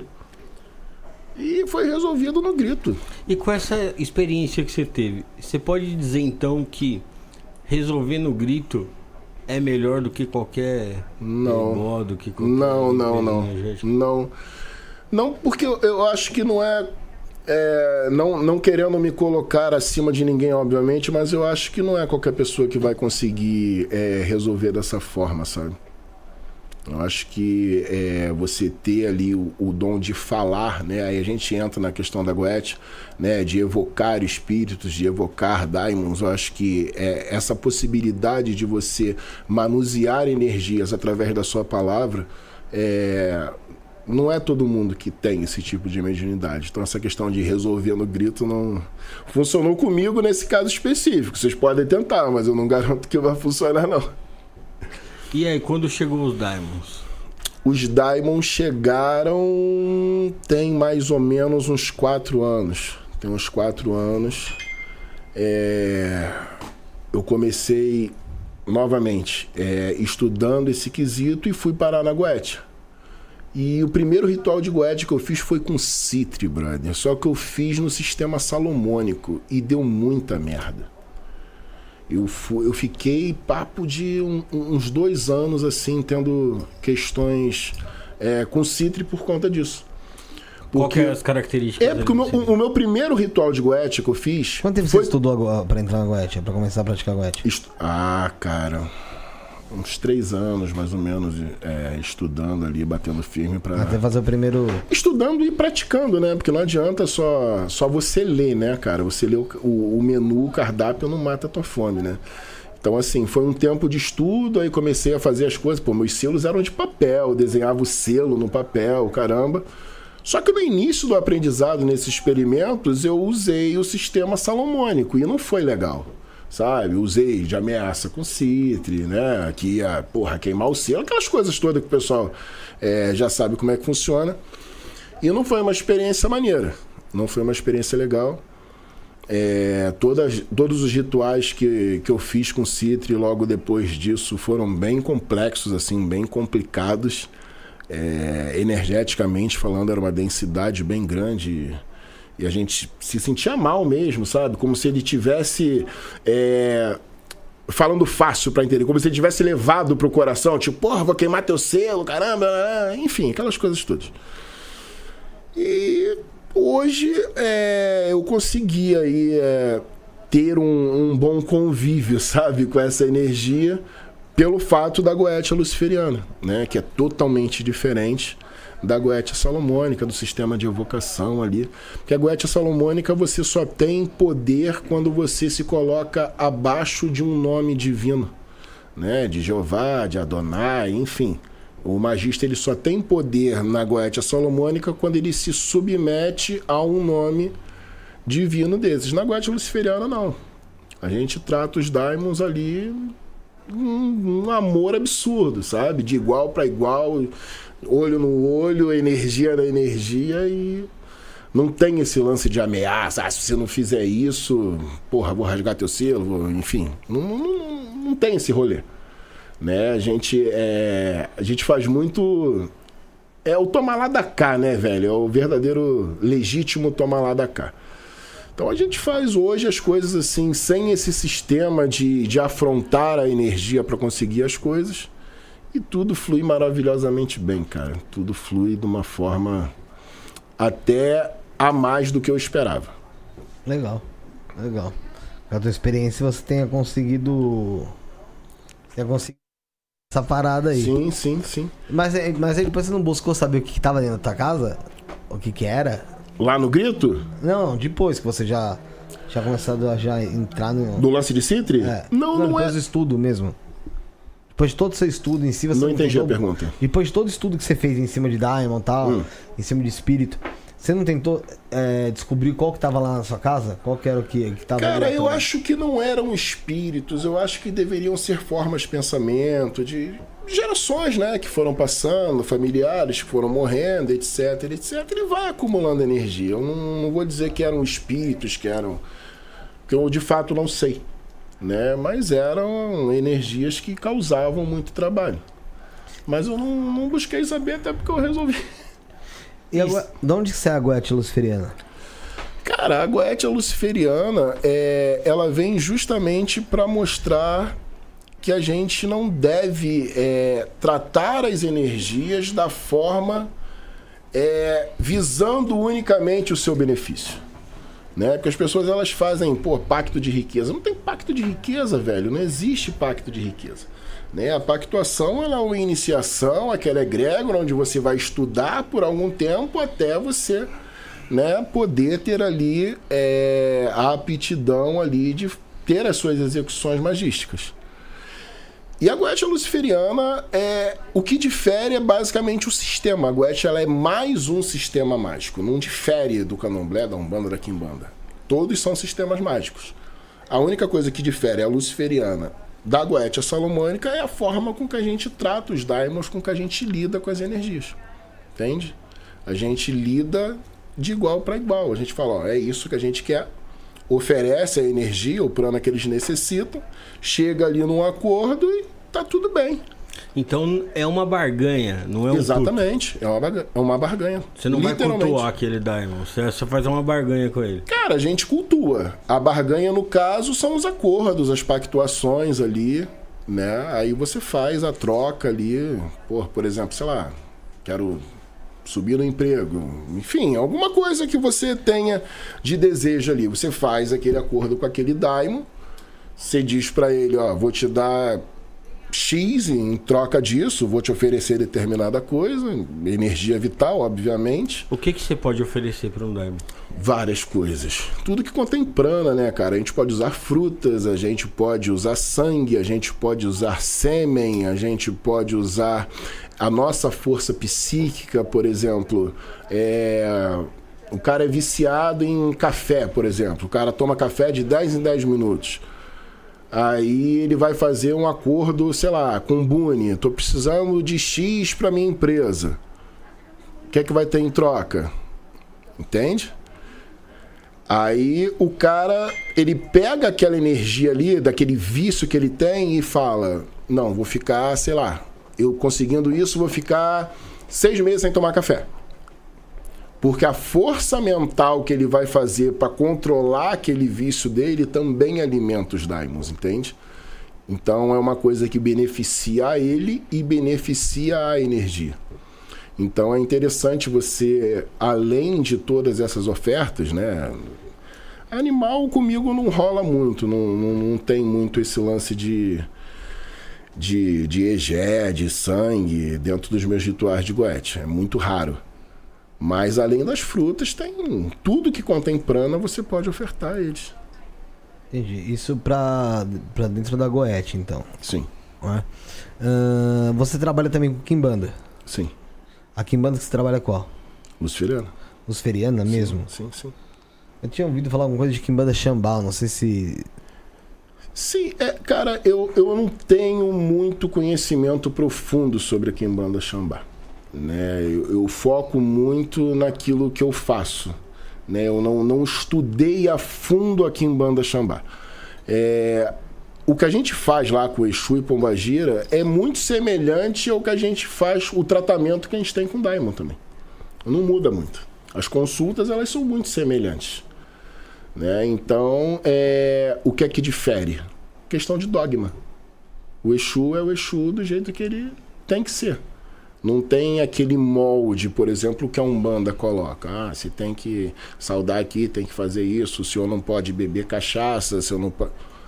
Lá você pode. Se o Exu falar para mim, ó, vou tomar 10 garrafas de cachaça, eu vou falar, ok. Só que, por favor, quando o senhor for embora, que o seu médio fique perfeitamente inteiro.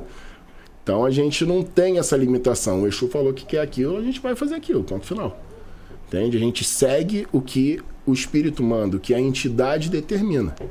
Entende? Você é o, dirigente, dirigente sim, da casa. Sim.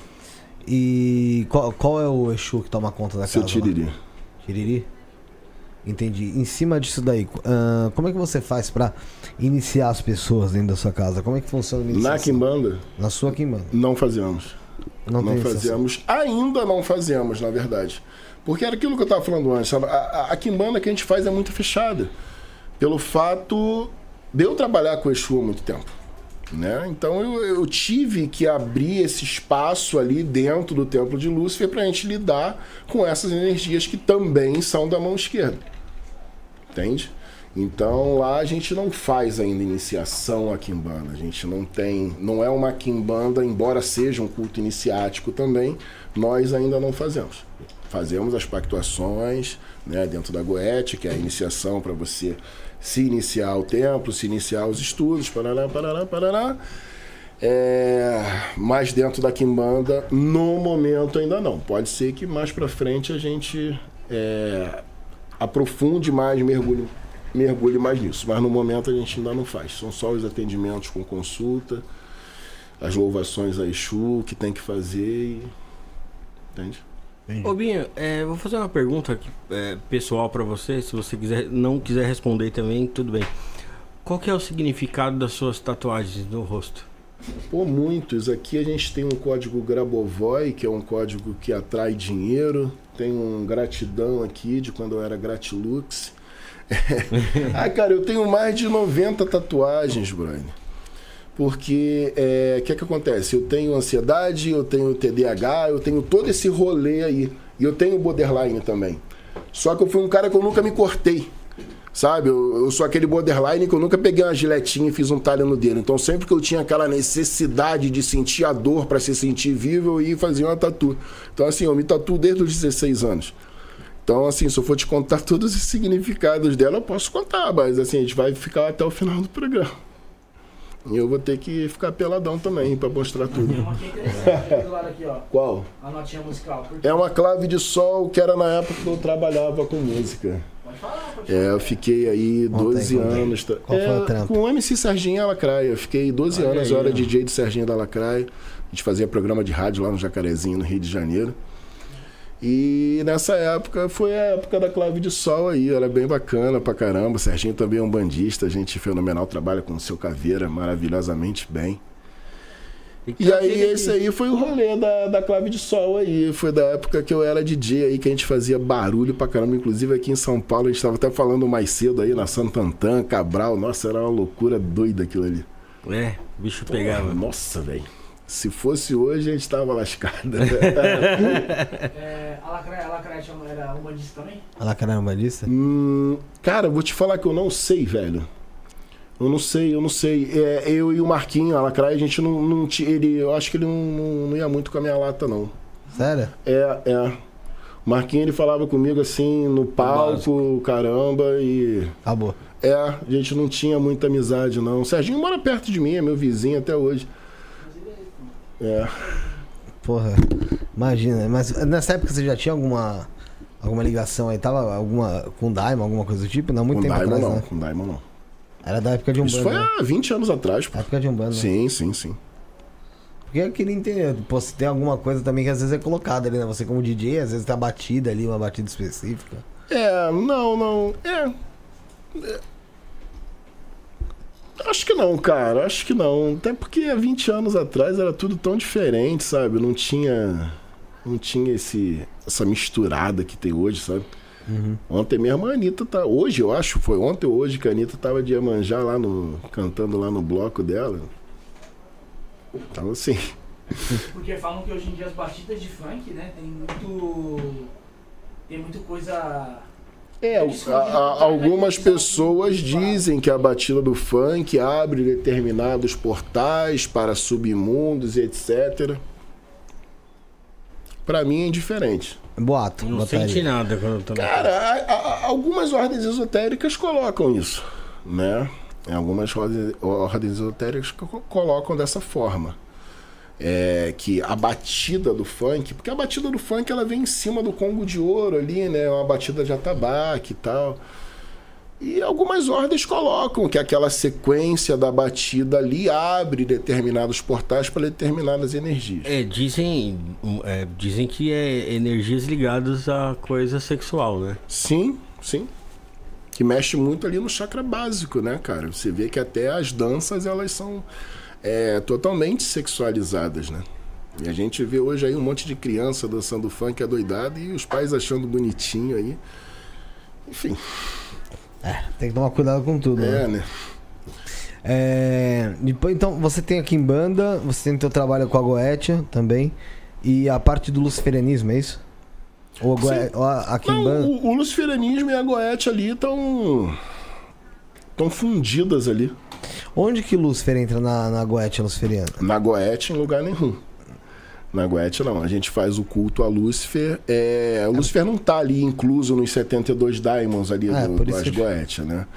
É, no caso, Lúcifer vem ali da estrela da manhã, né? A gente vê como o planeta Vênus, que vem antecedendo o Sol, né? Se você olhar, você vê que Vênus é, ele vem antecedendo o Sol, que é aquele que traz a luz. Daí vem o portador da luz, a estrela da manhã. Hum. E a gente presta esse culto a ele, né? Como aquele que traz a sabedoria, a gnose, a verdade. Enfim, né? A gente tem essa visão é muito astrológica, muito muito mística de Lúcifer. A gente não vê Lúcifer, embora a gente concorde, né? Eu falo muito para as pessoas, cara, se você vê Lúcifer como um anjo, tudo bem. Se você vê ele como um demônio, tudo bem. Se você vê ele como um Vênus, tá tudo bem. Não importa como você vê, o que importa é que você saiba é, que a função dele é reger o tempo que nós estamos vivendo, né? A gente está no novo Eon, a gente está na era de Aquários, onde a gente tem essa regência aí de Horus, essa regência aí de Lúcifer. E muita coisa vai mudar aí daqui pra frente, né, cara? Mas ó, eu digo o seguinte, a Goethe é luciferiana. Sim. Né? Aí você tem a Kimbanda luciferiana. Sim. Você também é luciferiano. Sim. Mas assim, aí que tá, porque dentro da Kimbanda luciferiana, esse Lúcifer que você cultua lá dentro. É um Exu. É um Exu. Exu Lúcifer, não tem nada a ver com a, com Vênus, com aquilo que a gente estava falando antigamente. Antigamente. Ainda há pouco. Uhum. É, o Exu Lúcifer é uma outra coisa. É um Exu que trabalha levando o nome de Lúcifer em nome daquela egrégora. Mas se você for buscar aí, esse Exu ele tem um nome que possivelmente antecede esse Lúcifer aí. Vai ser Exu alguma coisa de Lúcifer, alguma coisa assim, nesse sentido. São Exus que servem a essa egrégora. Então, a tua quimbanda luciferiana é em cima de Exu Lúcifer. É isso? Cara, não tem ninguém lá que trabalhe com Exu Lúcifer. A gente cultua ele. Mas a gente não tem médios que trabalhem com Exu Lúcifer lá. Quais são, qual o maioral da nossa quimbanda? O maioral? Maioral. Mas você não tem o maioral, porque tem quimbandas que tem latria de. Não, maioral. O maioral de quimbanda. Que é aquela imagenzinha que o pessoal confunde com Bafomé, fica aquela guerra de Bafomé, Beuzebu e tal. Então, maioral para você é aquela representação. Física? Talvez. E, energia não tem, não tem forma física, né? A gente molda aquilo ali como arquétipo. Nosso inconsciente ele funciona na base de símbolos e de arquétipos, né? E a gente usa essas imagens para poder associar mentalmente as energias que estão ali. Mas como, eu queria entender como você enxerga o maioral mesmo, assim. Como você Cara, enxerga? eu tive um lance com. É, é, Porque o Copini, quando veio aqui, ele deu mais ou menos uma. Sim, sim. O Danilo? É. Pô, sensacional. É... Eu tive um lance com o maioral, cara. Eu era adolescente. É... Eu não sei te explicar se foi uma visão, eu não, eu não sei te dizer. Eu lembro uhum. que eu estava deitado na cama, era uma cama de solteiro, aquela cama antiga que tinha aqueles pés de madeira. E eu estava deitado nessa cama e eu olhava para frente, eu via nitidamente um cara assim, em pé, alto, forte pra caramba. Sabe o chama do Quarteto Fantástico? Aquele uhum. cara todo pegando fogo?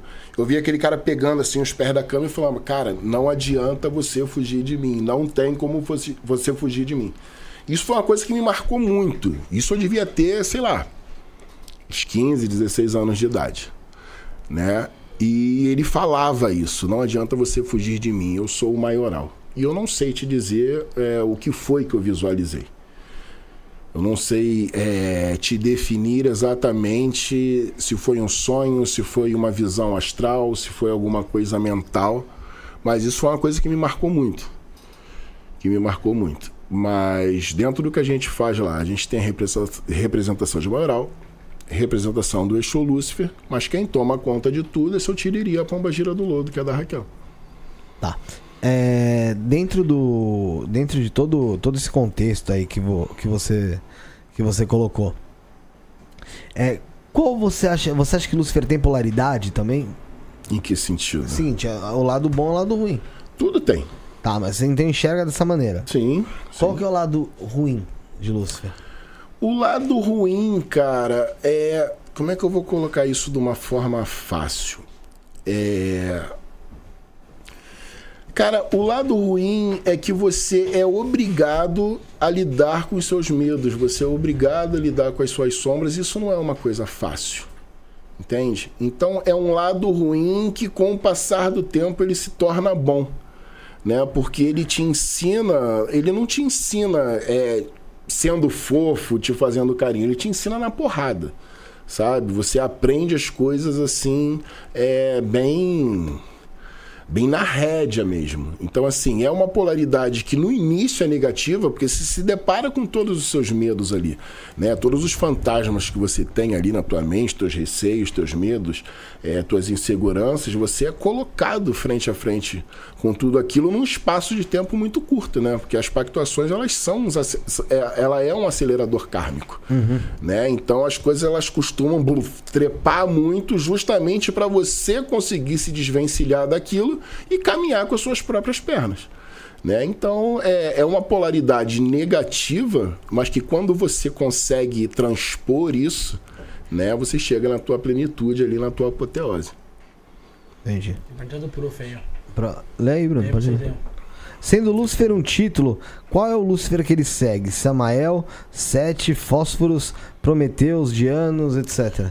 É, Samael não tem nada a ver com Lúcifer. Samael é um anjo da morte, tá lá na, na árvore da morte, lá em suas clifotes, não tem nenhuma ligação. Isso aí veio lá da Netflix, da série lá, que botaram Lúcifer como Samael, mas são duas coisas diferentes. Né? Eu, eu, eu, costumo seguir muito o arquétipo de fósforos, cara. É muito semelhante. É, se você perguntar para mim como eu vejo o Lúcifer hoje, qual a visão que eu tenho, eu não tenho uma, uma visão humanizada. Para mim, ele é a luz, para mim, ele é a sabedoria que caiu dos céus, né? a queda da sabedoria celeste para os seres divinos e que trouxe a inteligência para gente. Eu não vejo como um ser. É, eu não consigo descrever para você, porque não tem uma forma, não tem uma especificidade. Uma especific... Ih, mano. Especificidade. Não saiu também, não saiu também. Não era isso, mas tá valendo. É especificidade. Exatamente. Desculpa aí. Não, então você acha que, acho que é isso mesmo. É, em algum momento do, do, do nosso planeta, Lúcifer desceu aqui e, e fez com que a gente construísse essa sociedade que tem hoje? Não. Não, porque a sociedade que a gente tem hoje é muito bosta para ter a participação dele nisso. Seria melhor. Não, é, eu acredito Oi? na queda da sabedoria de seres superiores, né? A gente entra na Kabbalah ali, né? Não em Keterim da Ati, que é aquela bolinha pontilhada, que é onde a energia de Lúcifer é, fica situada. E aí vem essa descida aí da sabedoria que o pessoal associa, né, a queda lá do anjo, mas na verdade essa queda foi a queda da inteligência aí de seres superiores para a humanidade que não soube aproveitar muito bem essa inteligência, né? Alguns souberam, outros nem tanto. Alguns estão tentando, mas nem todos vão conseguir. É, Lúcifer é Deus da tecnologia, Igor Marrone falou aí. Deus da tecnologia? Sim. Também. Também? Sim. Tassiana Moura. Que em banda luciferiana tem guardião Exu? Não sei se perguntaram se você já respondeu. Sim. Sim. Tem guardião claro. Exu? O pessoal pode ir mandando a pergunta aí. Não tem Exu batizado, Exu coroado, esses rolês. Até porque Exu batizado é muita informação, né, Brian? Você, não, sério, você, você consegue visualizar na tua cabeça isso? Exu de lei, Exu coroado, Exu batizado? Na Kimbanda, Exu é Exu e acabou. É um só. Exu. É, mano. Ah, tipo, a patente. Essas personificações que o pessoal coloca. Porque o Umbanda muda tudo. Que, que, a Umbanda é cheia de né? dogmas. E os espíritos eles são obrigados a cumprir os dogmas daquela casa. Entende? Uhum. E, e, fazem. Fazer o quê? Aí chega na Kimbanda. Na Kimbanda é, é livre. Não, é outra realidade, é outra coisa. Tem nem como, né? É, é... Ô, Rafael, prepara a próxima pergunta aí, vai ver se tem no chat. A gente vai passar o Fabrício Caboclo aqui, tá? Pessoal, então, dois minutinhos, vamos passar mais um colaborador nosso aí, Fabrício Caboclo, do canal Papo de Bruxo. Vai falar com vocês aí, vai voltar em mim, certo, Ziel? E a gente continua o papo, tá bom, Rafael? Beleza, fechou. Vamos lá de. Shalom, tudo bem? Para você que está assistindo esse vídeo, meu nome é Fabrício Caboclo. Eu sou criador do canal Papo de Bruxo no YouTube, onde nós também temos um perfil no Instagram e em outras redes sociais. Eu sou magista, tarólogo e cabalista. Eu tenho dedicado mais de 12 anos da minha vida às práticas espirituais e ao autoconhecimento, ajudado várias pessoas a darem um empurrão nas suas vidas, um up, uma melhora de vida através da espiritualidade e através dos rituais mágicos. Com mais de 8 mil clientes atendidos ao longo desses 12 anos, e você pode conferir isso através de inúmeros depoimentos que eu tenho lá no meu Instagram. Depoimentos em texto, depoimentos em áudios de vários clientes diferentes espalhados por várias partes do mundo, que têm sido ajudados através da magia, através da espiritualidade, através dos meus rituais com Lilith para amarração, união, adoçamento, dominação mental, empoderamento, magnetismo pessoal, atração física. Eu tenho ajudado várias pessoas, tanto mulheres como homens, a descobrir e se reencontrar e conquistar os seus objetivos nos caminhos amorosos. Também trabalho com Santa Morte, onde nós trabalhamos muito a parte de proteção, cura, prosperidade, abertura de caminhos causas na justiça. Tenho ajudado inúmeros clientes que muitas vezes têm causas na justiça que estão paradas por muito tempo, ou que querem dar um up no seu comércio, nos seus negócios, ou que não entendem por que a sua vida não está caminhando e precisam de uma ajuda, precisam de um norte. Através desses trabalhos, através dessas deidades, eu tenho ajudado pessoas a terem suas vidas transformadas. Essas são as minhas maiores especialidades. E elas têm refletido diretamente no respeito ao culto ancestral, às deidades, que também transformaram e fizeram muito na minha vida. Eu queria convidar você que está passando por essa fase, ou que sente que precisa de mudança, ou que até mesmo queira buscar o desconhecido, que tenha essa curiosidade, a agendar a sua consulta, para que, através do oráculo, através do tarô e do baralho cigano, nós possamos entender todo o seu cenário e eu possa lhe aconselhar da melhor forma possível qual é o ritual mais recomendado para você fazer. Se você busca proteção espiritual, resolução de problemas amorosos ou até mesmo compreensão do seu caminho nessa jornada do autoconhecimento, eu estou aqui pronto para te auxiliar, pronto para caminhar com você, com empatia, para que você possa se descobrir e se entender. E dentro desse processo eu quero dizer para você que através do oráculo você vai ter as respostas e a orientação. Talvez você não vá escutar o que você queira ouvir, mas tudo aquilo que você escutar será de fato os conselhos que você precisa para mudar de vida. Descubra o poder da sabedoria ancestral, o poder dos deuses.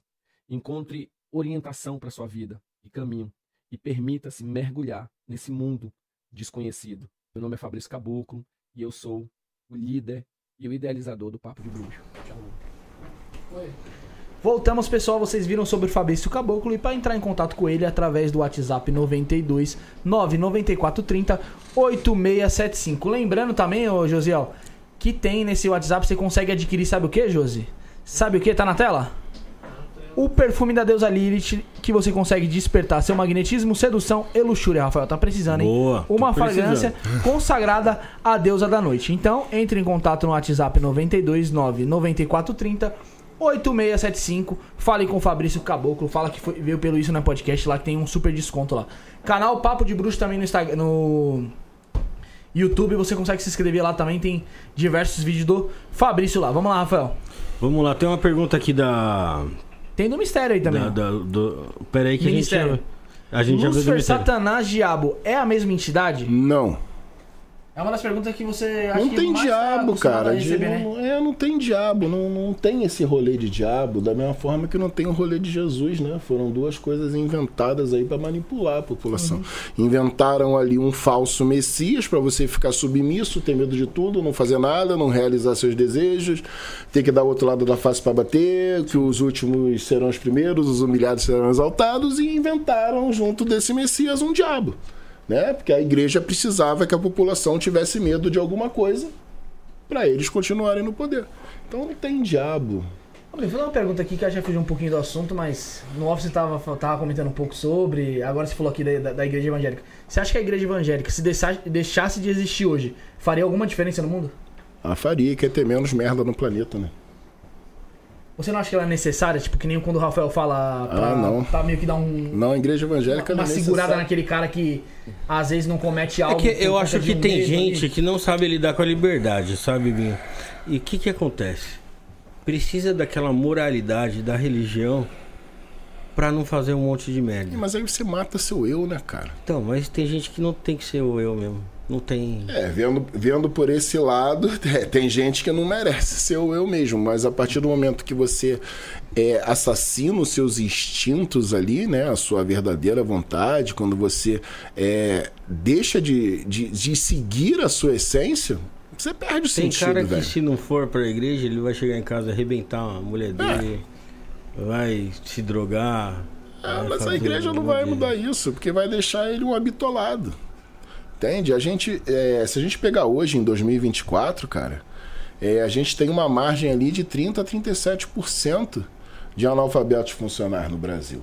Né? O que é, que é o analfabeto funcional? É aquele cara que até sabe ler, até sabe escrever, mas não consegue entender um texto, não escreve uma frase sem 25 erros de português.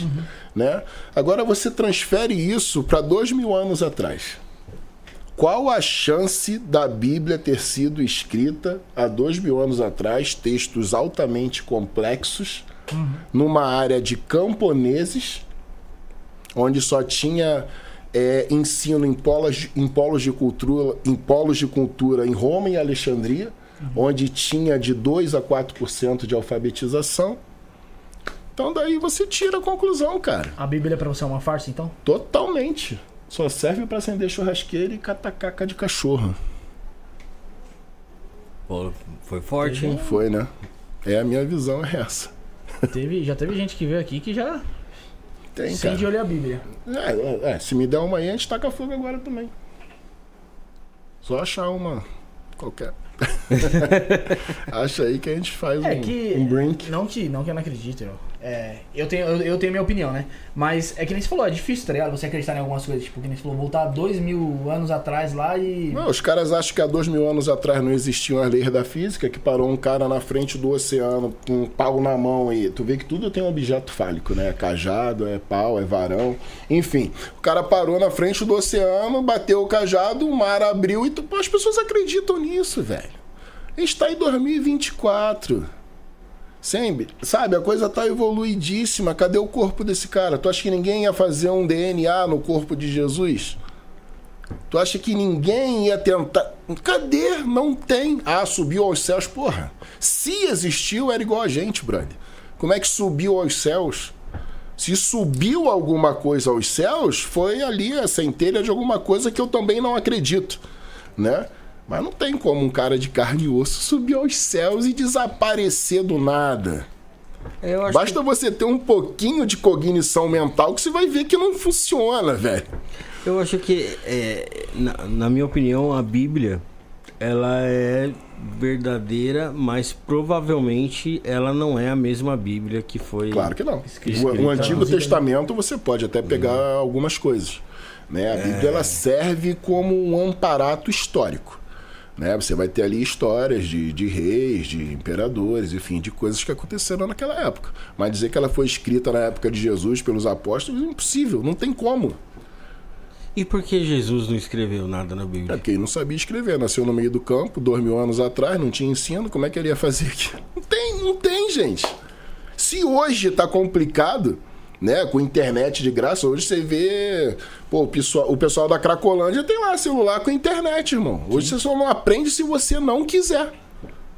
Sabe? Então, se hoje você tem essa dificuldade, você encontra esse número absurdo de pessoas que não conseguem escrever duas frases, Imagina isso há dois mil anos atrás, no meio do nada, no meio do mato, onde só tinha capim e burrinho pra comer o capim, jeguinho, burrinho e bichinho mesmo que eu tô falando. Tá, velho. É, a Bíblia, ela pode ter sido escrita? Pode. Sei lá, 300 anos depois do, do ocorrido, se é que teve ocorrido, né? E eu não creio que tenha tido. Você acha que Jesus eh, também não existiu, então? Não. Nem o histórico. Se existiu o histórico, foi uma pessoa normal igual a gente, Brad. Não teve nada disso que falam. Você acha? Eu não, não, não creio. Não creio. Não creio em nada disso. Né? Porque, a- a- inclusive, a- uma das funções é, de Jesus é justamente te deixar longe de Deus. Uhum. Né? Porque as pessoas elas misturam muito isso. Acham que Deus e Jesus é a mesma coisa. Sim, falam Cristo é Lúcifer. É, não. Não, Putz, não- você não compactou dessa ideia. Não, claro, não, não. É porque muita gente fala que, ligado? que Jesus Nunca. e, e- e Lúcifer estão na, na mesma. Mesmo que me- mesmo na- nível. É, tem algumas na no mesmo nível ali da- até da cabala, né? É, se tem algumas leituras que, que, que dizem que Jesus também recebeu o título de portador da luz. Sim. né? E aí isso aí buga algumas pessoas e tem algumas pessoas que dizem que porra, Jesus era Lúcifer, Lúcifer era Jesus, porra. Se fosse, eu não seria luciferiano. Tem uma pergunta aqui do Lucas Marques. Pode mandar, Rafinha. Como faz pro pessoal mandar pergunta aí pro Binho? Que o pessoal tá mandando um monte aqui, mano. É, primeira coisa, tem que se inscrever no canal, né, Bruno? Ah, mas aí eu tô lá e não consigo mandar, não consigo por quê? Porque eu não sou inscrito no Não, próprio tem, canal. tem que se inscrever no canal, dar aquela atualizadinha lá, né? Aham. Básica. Fecha, Vamos abre inscrever no lá. teu e- canal agora, Rafael. Demorou, escreve lá. E aí, o que, que você vai fazer? Escrever lá, pô. Manda um Faça a recado, pergunta. faz sua pergunta e é isso aí. Assim como fez o Lucas Marques, que ele perguntou qual o Diamond mais difícil que você trabalhou, Binho. Cara, é, tem alguns diamonds que são um pouco mais complicados. Citre não é um diamond complicado pra mim hoje, mas foi por um bom tempo, por conta daquela história que eu já contei. É, Asmodeus, Asmodai é, é uma energia um pouco complicada para alguns, para mim não tanto pelo fato de, de ser meu Daimon guardião ali, pessoal, e por ser é, uma das energias ali matrizes do uhum. templo, né? Que é o templo de Lúcifer e Asmodai. Mas Asmodai também é um daimon que muita gente tem dificuldade de lidar com essa energia porque é uma densidade muito grande. Uhum. Né? Valak também é uma energia complicada de se lidar. Nove entre dez magistas falham miseravelmente com Valak. Né? Valak se apresenta como uma criança lourinha, com um carneirinho. e ele mente muito, sabe, mano? Engana você ao máximo. É muito, muito, muito. Então, assim, é, tem, tem, tem algumas energias que eu não aconselho nem você é, mexer muito porque não tem necessidade. Porque a maioria dos daimons, é, eles têm quase a, a mesma função. Uhum. Uma coisa ou outra que se destaca. Um destaca mais na questão de prosperidade, outro Sim. se destaca mais na questão de amor. Mas você vê que quase todos eles lidam com ciências, é, artes, é, enfim, né? Essas coisas que mecânica, Marbas, por exemplo, ele cuida da saúde e te ensina é, arte mecânica. Então, assim, todos eles têm muitas coisas parecidas e se destacam por uma coisa ou outra. Né? Então não tem necessidade de você trabalhar com os 72 diamonds, né? Tem energias que eu ali, É, tem energias que eu te aconselho a deixar. É, não tem necessidade. Tem energias menos, é, vamos colocar a palavra agressivas para ficar fácil da galera entender, mas tem energias que são mais mais fáceis de você é, ter um contato, ter um controle sobre aquilo. Você acha que vai vai da, da sua característica ele se bate com a energia da característica ali daquele Diamond? Sim, sim tem muita influência. O seu arquétipo, o seu ah. jeito de, de lidar com as coisas influencia muito. Semelhante atrai semelhante, né, velho? Esse princípio ele tem que ser básico em tudo. Uhum. As pessoas costumam dizer que os opostos se atraem. Não, é exatamente o contrário. Os opostos não se atraem. Não se atrai. Semelhante atrai semelhante. É assim que a energia funciona. Né? Então, assim, é... um exemplo bem, bem básico. Se você conhece um cara ali. Sei lá, tu foi na padaria ali, conheceu um maluco, tu achou o cara. Pô, aquele maluco ali, eu não fui com a cara dele, não. O maluco é arrogante pra caralho. Pode olhar para dentro de você que você também tem aquilo dentro de você. É, é, um, é espelhado. É, verdade, é espelhado. Não é tem jeito. Ah, não fica a cara daquele maluco, não. Ele é, sei lá, ele é cheio de marra. Você pode sentar, meditar e refletir que você vai ver que você tem a mesma coisa que ele. Talvez não na mesma proporção, sim. mas você tem aquilo dentro de você é, também. Alguma coisa nele que te incomoda, sim, você faz sim. se incomoda os outros. O que também. te incomoda no outro está em você. Ponto. É verdade. E a, a magia noquiana? Que é, Cara, uma parada não, com anjos. Com anjos. Como é que você vê? Eu, eu não uso muito, não. Sensacional, sensacional. Mas eu não pratico. Não pratico. Leio algumas coisas mas não, não uso ainda a magia noquiana. O negócio é dar mas a funcionalidade é mais ou menos muito semelhante. É porque a, a magia noquiana ela trata ali com entidades que a gente também já viu na Bíblia, né? Por isso que é muito semelhante, é muito semelhante. É. Inclusive foi interessante você falar nisso, que tem muita gente que pô, chega para mim e fala, ai, sei lá o que, fiz um ritual, Asmodeus está falando comigo, eu falo, não, não tá. Ah, sim, você está falando comigo? Não, não tá. Porque eles são estados de consciência que estão ali nas sefirotes da Cabala da mesma forma que os anjos. Né? Os 72 daimos, né? Temos ali as 10 sefirotes. Malkut ali não conta, vai de Exode para cima. Tem oito em cada uma, faz os 72 da mesma forma que faz os 72 anjos. Aí vamos entrar nesse rolê. Ah, Asmodeus estava falando comigo. Eu vou te fazer uma pergunta. Faz sentido para você eu falar, caramba, eu estou ouvindo o arcanjo Miguel falar comigo? Não tem. É o mesmo rolê. Entende? A única coisa que muda é que de um lado você está falando né, de anjos, do outro lado você está falando de daimons. Lembrando e deixando claro que daimon é, é, é, um título que a gente usa habitual. Né? Porque não são demônios, eles são deuses de outras culturas que foram demonizadas pelo cristianismo. Né? Então, muda. Sefirote, Clifote, uns estão aqui, outros estão ali. Eu não uso porque eu não tive necessidade ainda até hoje, mas acho. Magog faz magia noquiana, pô. Frater Goya. Goya, é. flores, pô. Sensacional. Eu ainda não tive a necessidade de fazer. Né? Até hoje eu sempre conseguia é, resolver tudo dentro desse lado mais sombrio aí. Até porque eu me identifico muito mais, sabe? Mas é que a gente tem essa imagem criada na cabeça dos anjos sendo aquela entidade é, de luz, boazinha. Porra nenhuma. Né, de Nada, o bagulho é tiro, Mas, porra de bomba. É, então, né? Eu, eu não manjo de Bíblia, o Felipe que manja muito mais de Bíblia do que eu, podia até falar aqui, é que é, tem, tem relatos de, de, de anjos que vieram para guerrear, para destruir, Todos? Pá, pá, Pra detonar, pra arrepiar mesmo o negócio. A maioria. Miguel, Gabriel, essa galera. Uriel é, é tiro porra de bomba. Não tem nada disso de bonitinho, de anjinho, não. Só pode descobrir isso aí quando começou o programa. É, cara, o negócio é, é muito louco. Aquele desenho mesmo, pô. Aí vem gente falar que, ah, mas Lúcifer foi um anjo. Não, não foi um anjo. Os anjos têm a terminação El, que vem de El é. Shaddai, do Senhor, né? Lúcifer não tem esse rolê. Eu mesmo sou um anjo, Rafael. Rafael. Daqui uns 300 anos aí, ó. O pessoal vai olhar e falar assim, pô, o anjinho Josiel lá, bonitinha, figura bonitinha. É nada, só veio aqui só pra causar discórdia, treta, briga. É mesmo? Tá ligado? Ô, Josiel. a cara do Bilão. Caramba. o, o Edu Parmegiani não, tava... tem, não tem anjo, mas tem, dizem, ligam a Samael.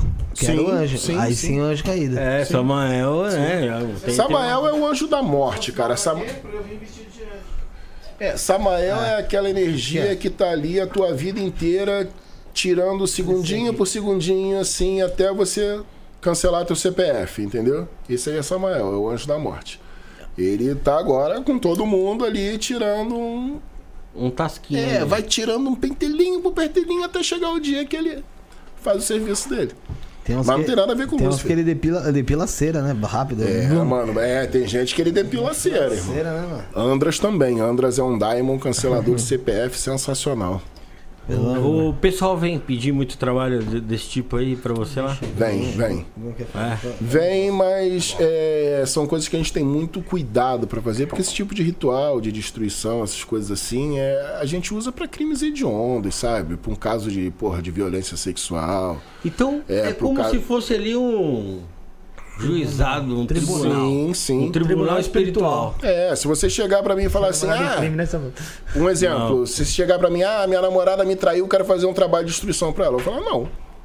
Não é, não é caso para você fazer uma destruição. É Isso é coisa muito séria, Brian. É coisa Isso é coisa você... muito séria.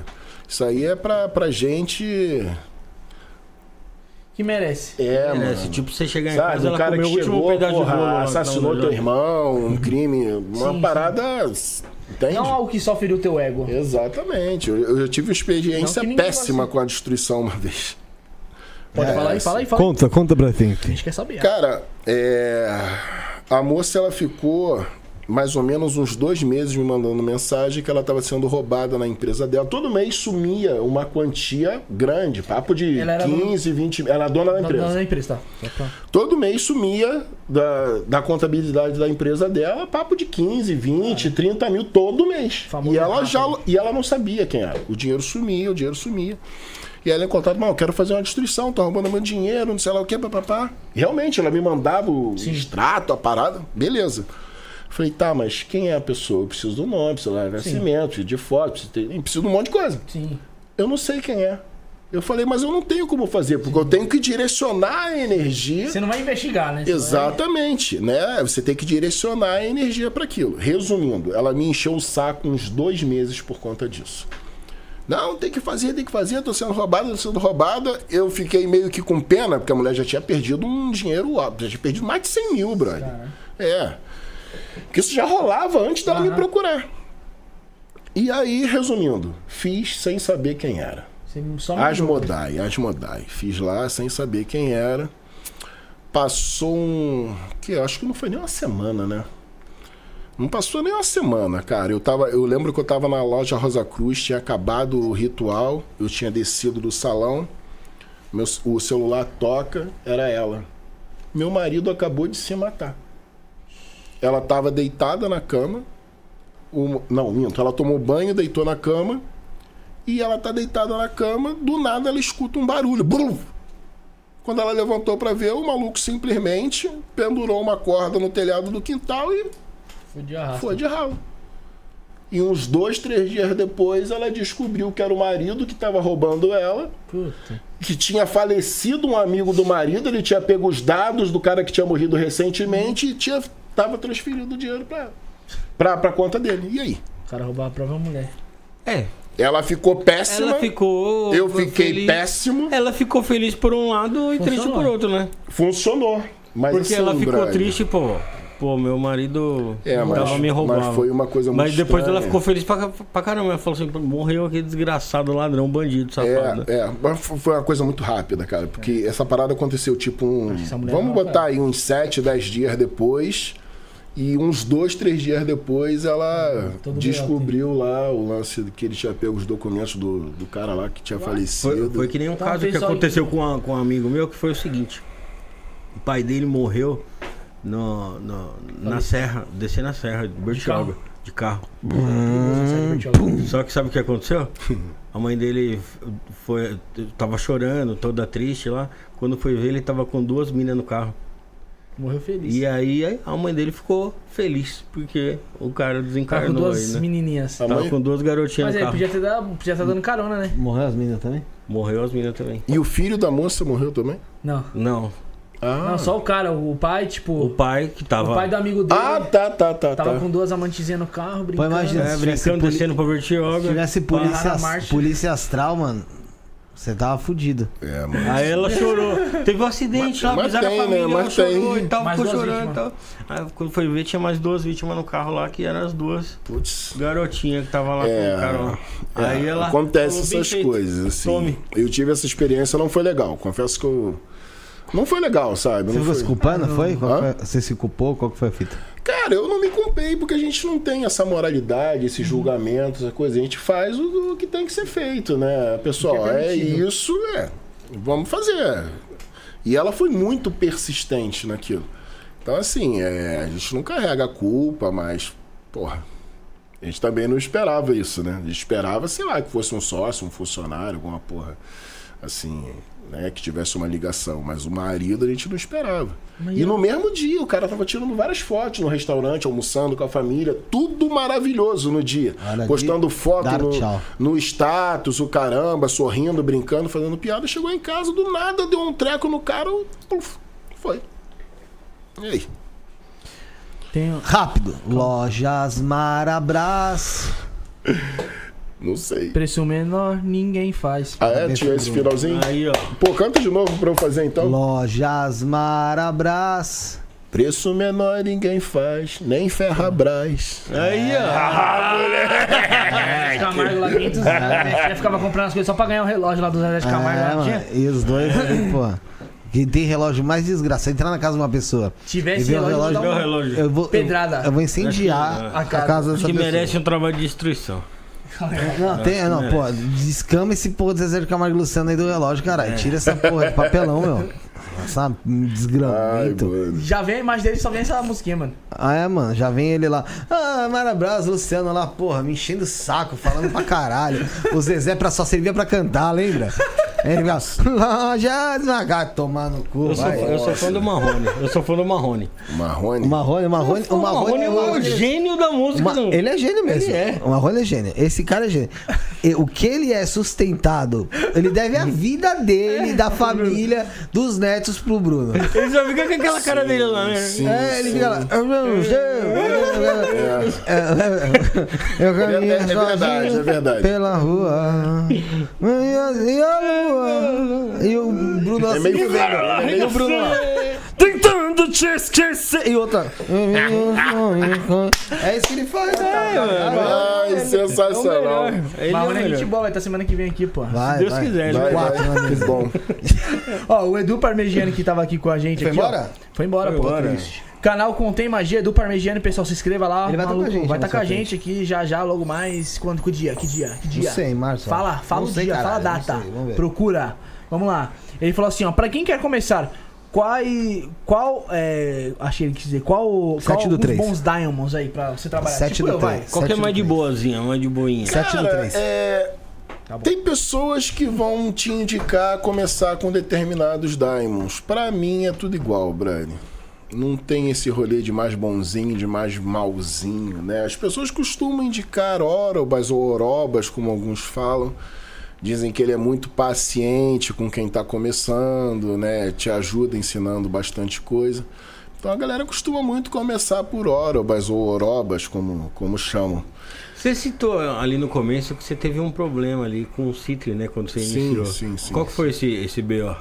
O BO foi justamente o lance da Goethe Salomônica, que eu falei que se ele não fizesse aquilo que eu estava determinando, que eu ia queimar o nome, o, o selo dele em nome de Adonai, aquelas coisas todas, e você foi tipo na. No... É, foi meu primeiro ritual de Goethe, cara. Foi meu primeiro experimento. Então, assim. E mesmo eu, eu, eu, eu me desculpando. Você fez falando, parecendo com um exorcismo ali. É, mais ou menos isso. Mais ou menos isso. E ele não, não levou em consideração que era o primeiro, não. Ah, Pô, era sinistro, e que tipo mano. de problema você teve? Ah, eu me sentia muito mal, brother. Teve um que eu fiz que eu fiquei dois dias de cama, não foi que eu? Suadaço. Fiquei dois dias de cama, assim, mausaço, energia lá embaixo, uma dor de cabeça do caramba. É uma densidade muito grande, cara. Eu e não como sei é que você eu... não desistiu, cara? Depois é, de dois pensa, anos. Cara, tipo, eu não desisti porque a gente tem muito resultado. Agora Mas você já sabia que tinha muito resultado, é. sendo que era teu primeiro ritual? Não, não, você ia não, falar, não. caralho, não, mano, assim, no não, primeiro já me arrombei, não, não, me perdoa. Não, compensa, tipo, você pensa, tá ligado? Não, porque assim, é, a, a energia é muito densa, então ela é muito próxima a nós. É, então é, as coisas elas costumam a, é, acontecer com uma velocidade acima do esperado, sabe? Tem coisas às vezes que a gente faz e o ritual acontece do nada. O, ritual, o, o trabalho, o, o, o resultado acontece assim, entre aspas, do nada. Já tive cliente com ritual de Paimo que o cara estava devendo 3 mil ao funcionário e o funcionário ia processar ele, merreca, né? Sim, três, mas... três contos, cara, mas o cara não tinha, Sim. o funcionário ia funcionar ele, fez o ritual coletivo de pai, mas o cara ganhou quatro contos, acertou a quadra na, na Mega Sena, ganhou quatro mil e pouco, pagou o funcionário, ainda sobrou um barão para ele. Não estou dizendo que Diamond faz você ganhar na Mega Sena, tá bom? Estou dizendo que isso ali. foi um caso que aconteceu, né? E vários outros, vários, vários, vários relatos, assim, muita coisa bacana e, e rápida acontece. Mas lá me vendo uma dúvida que todo mundo fala, porra, o pessoal vai mexer com Diamond, mexe com, com a entidade que for. E essa entidade, ela dá, ela uh, oferece para a pessoa coisas, vamos supor, privilégios, que outras pessoas que não têm esse estudo, não têm esse trabalho, não têm esse contato, talvez não tenham, né? É, porque realmente não é todo mundo que mexe com isso que tá, tipo, ostentando pra caramba, tá com uma grana violenta. É, tem gente que trabalha sério também e não, e não consegue ter uma, uma vida. Não vou dizer uma vida financeira estável, que geralmente tem uma vida financeira estável, mas não, não tem consegue. Ali. É, é, tem uma prosperidade mais abundante mesmo. É, é porque não é a missão da pessoa, não está destinado para a vida da pessoa. O Diamond ele tem um, um, até um ponto onde ele pode mexer dentro da vida da pessoa ou não. Como é que é? Cara, eu acho que a pessoa ela só pode é, oferecer aquilo que ela tem. Né? Uma coisa que eu costumo fazer muito nos rituais, por exemplo, a pessoa faz, sei lá, ah, vou fazer um ritual com citre para luxúria, para sexualidade, enfim, para arrumar alguém no carnaval. Eu sempre falo, olha só, você vai fazer o ritual de citre, mas você também vai no salão, vai trocar o corte de cabelo, vai mudar o perfume, é um complemento, né? O espiritual com o material. Né? Tem gente que, porra, faz um ritual para Paimon, para riqueza, e o cara fica sentado no sofá esperando o Paimon entrar pela porta e jogar um saco de dinheiro no colo dele. Ou caiu pix. Mas aí, aí, não se torna um negócio muito mental? Sim. Porque, tipo, é, pô, fiz um ritual com citre lá, agora vou no cabeleireiro, vou mudar o corte, vou comprar uma roupa nova, vou comprar perfume novo e tal. E aí a, o cara vai lá com uma autoconfiança muito maior, porque ele tá achando que é o Paimon, mas na verdade foi só o, o trampo dele mesmo? Sim, sim, totalmente. Totalmente. Mas é que pessoas que para ter esse start precisa tipo de, de algo assim. Um é como se fosse uma tipo. hipnose então o negócio. O princípio é semelhante. O princípio é semelhante. Tudo é mental, né, cara? O universo é mental. Né? Sei lá, por que, que esse microfone aqui existe? Porque alguém um dia pensou nesse microfone, idealizou e hoje ele está aqui materializado. Sim. Isso é com exatamente tudo uhum. né? Então, assim, é, o que manda na nossa vida, o que controla tudo que está à nossa volta é o nosso inconsciente. Não é aquilo que a gente está conversando agora que vai mudar né, a, nossa, a nossa rotina de vida. É justamente o que o teu inconsciente te diz. E o teu inconsciente ele armazena por repetição. Então, se você é uma pessoa que passa o seu dia inteiro assim, pô, sou fudido, tô fudido, tô desempregado, tô na merda. Uhum. Meu irmão, você vai ser um merda o resto da tua vida, você vai morrer um merda. É verdade. Porque o teu inconsciente armazenou aquilo e ele vai refletir aquilo na tua vida sem você querer. Você sem querer, você se afunda. Inconsciente, o inconsciente é espiritual? Sim. Sim. Mental e espiritual. O mental e o espiritual não se misturam? Sim. Mas são duas coisas é, distintas. São duas coisas que têm. É... Se a magia começa na mente. A magia ela começa na mente e termina na matéria, né? Termina no resultado quando termina. A comunicação com os daimons ela é mental. Então a gente pode entender que tudo, até o mental é espiritual? Sim.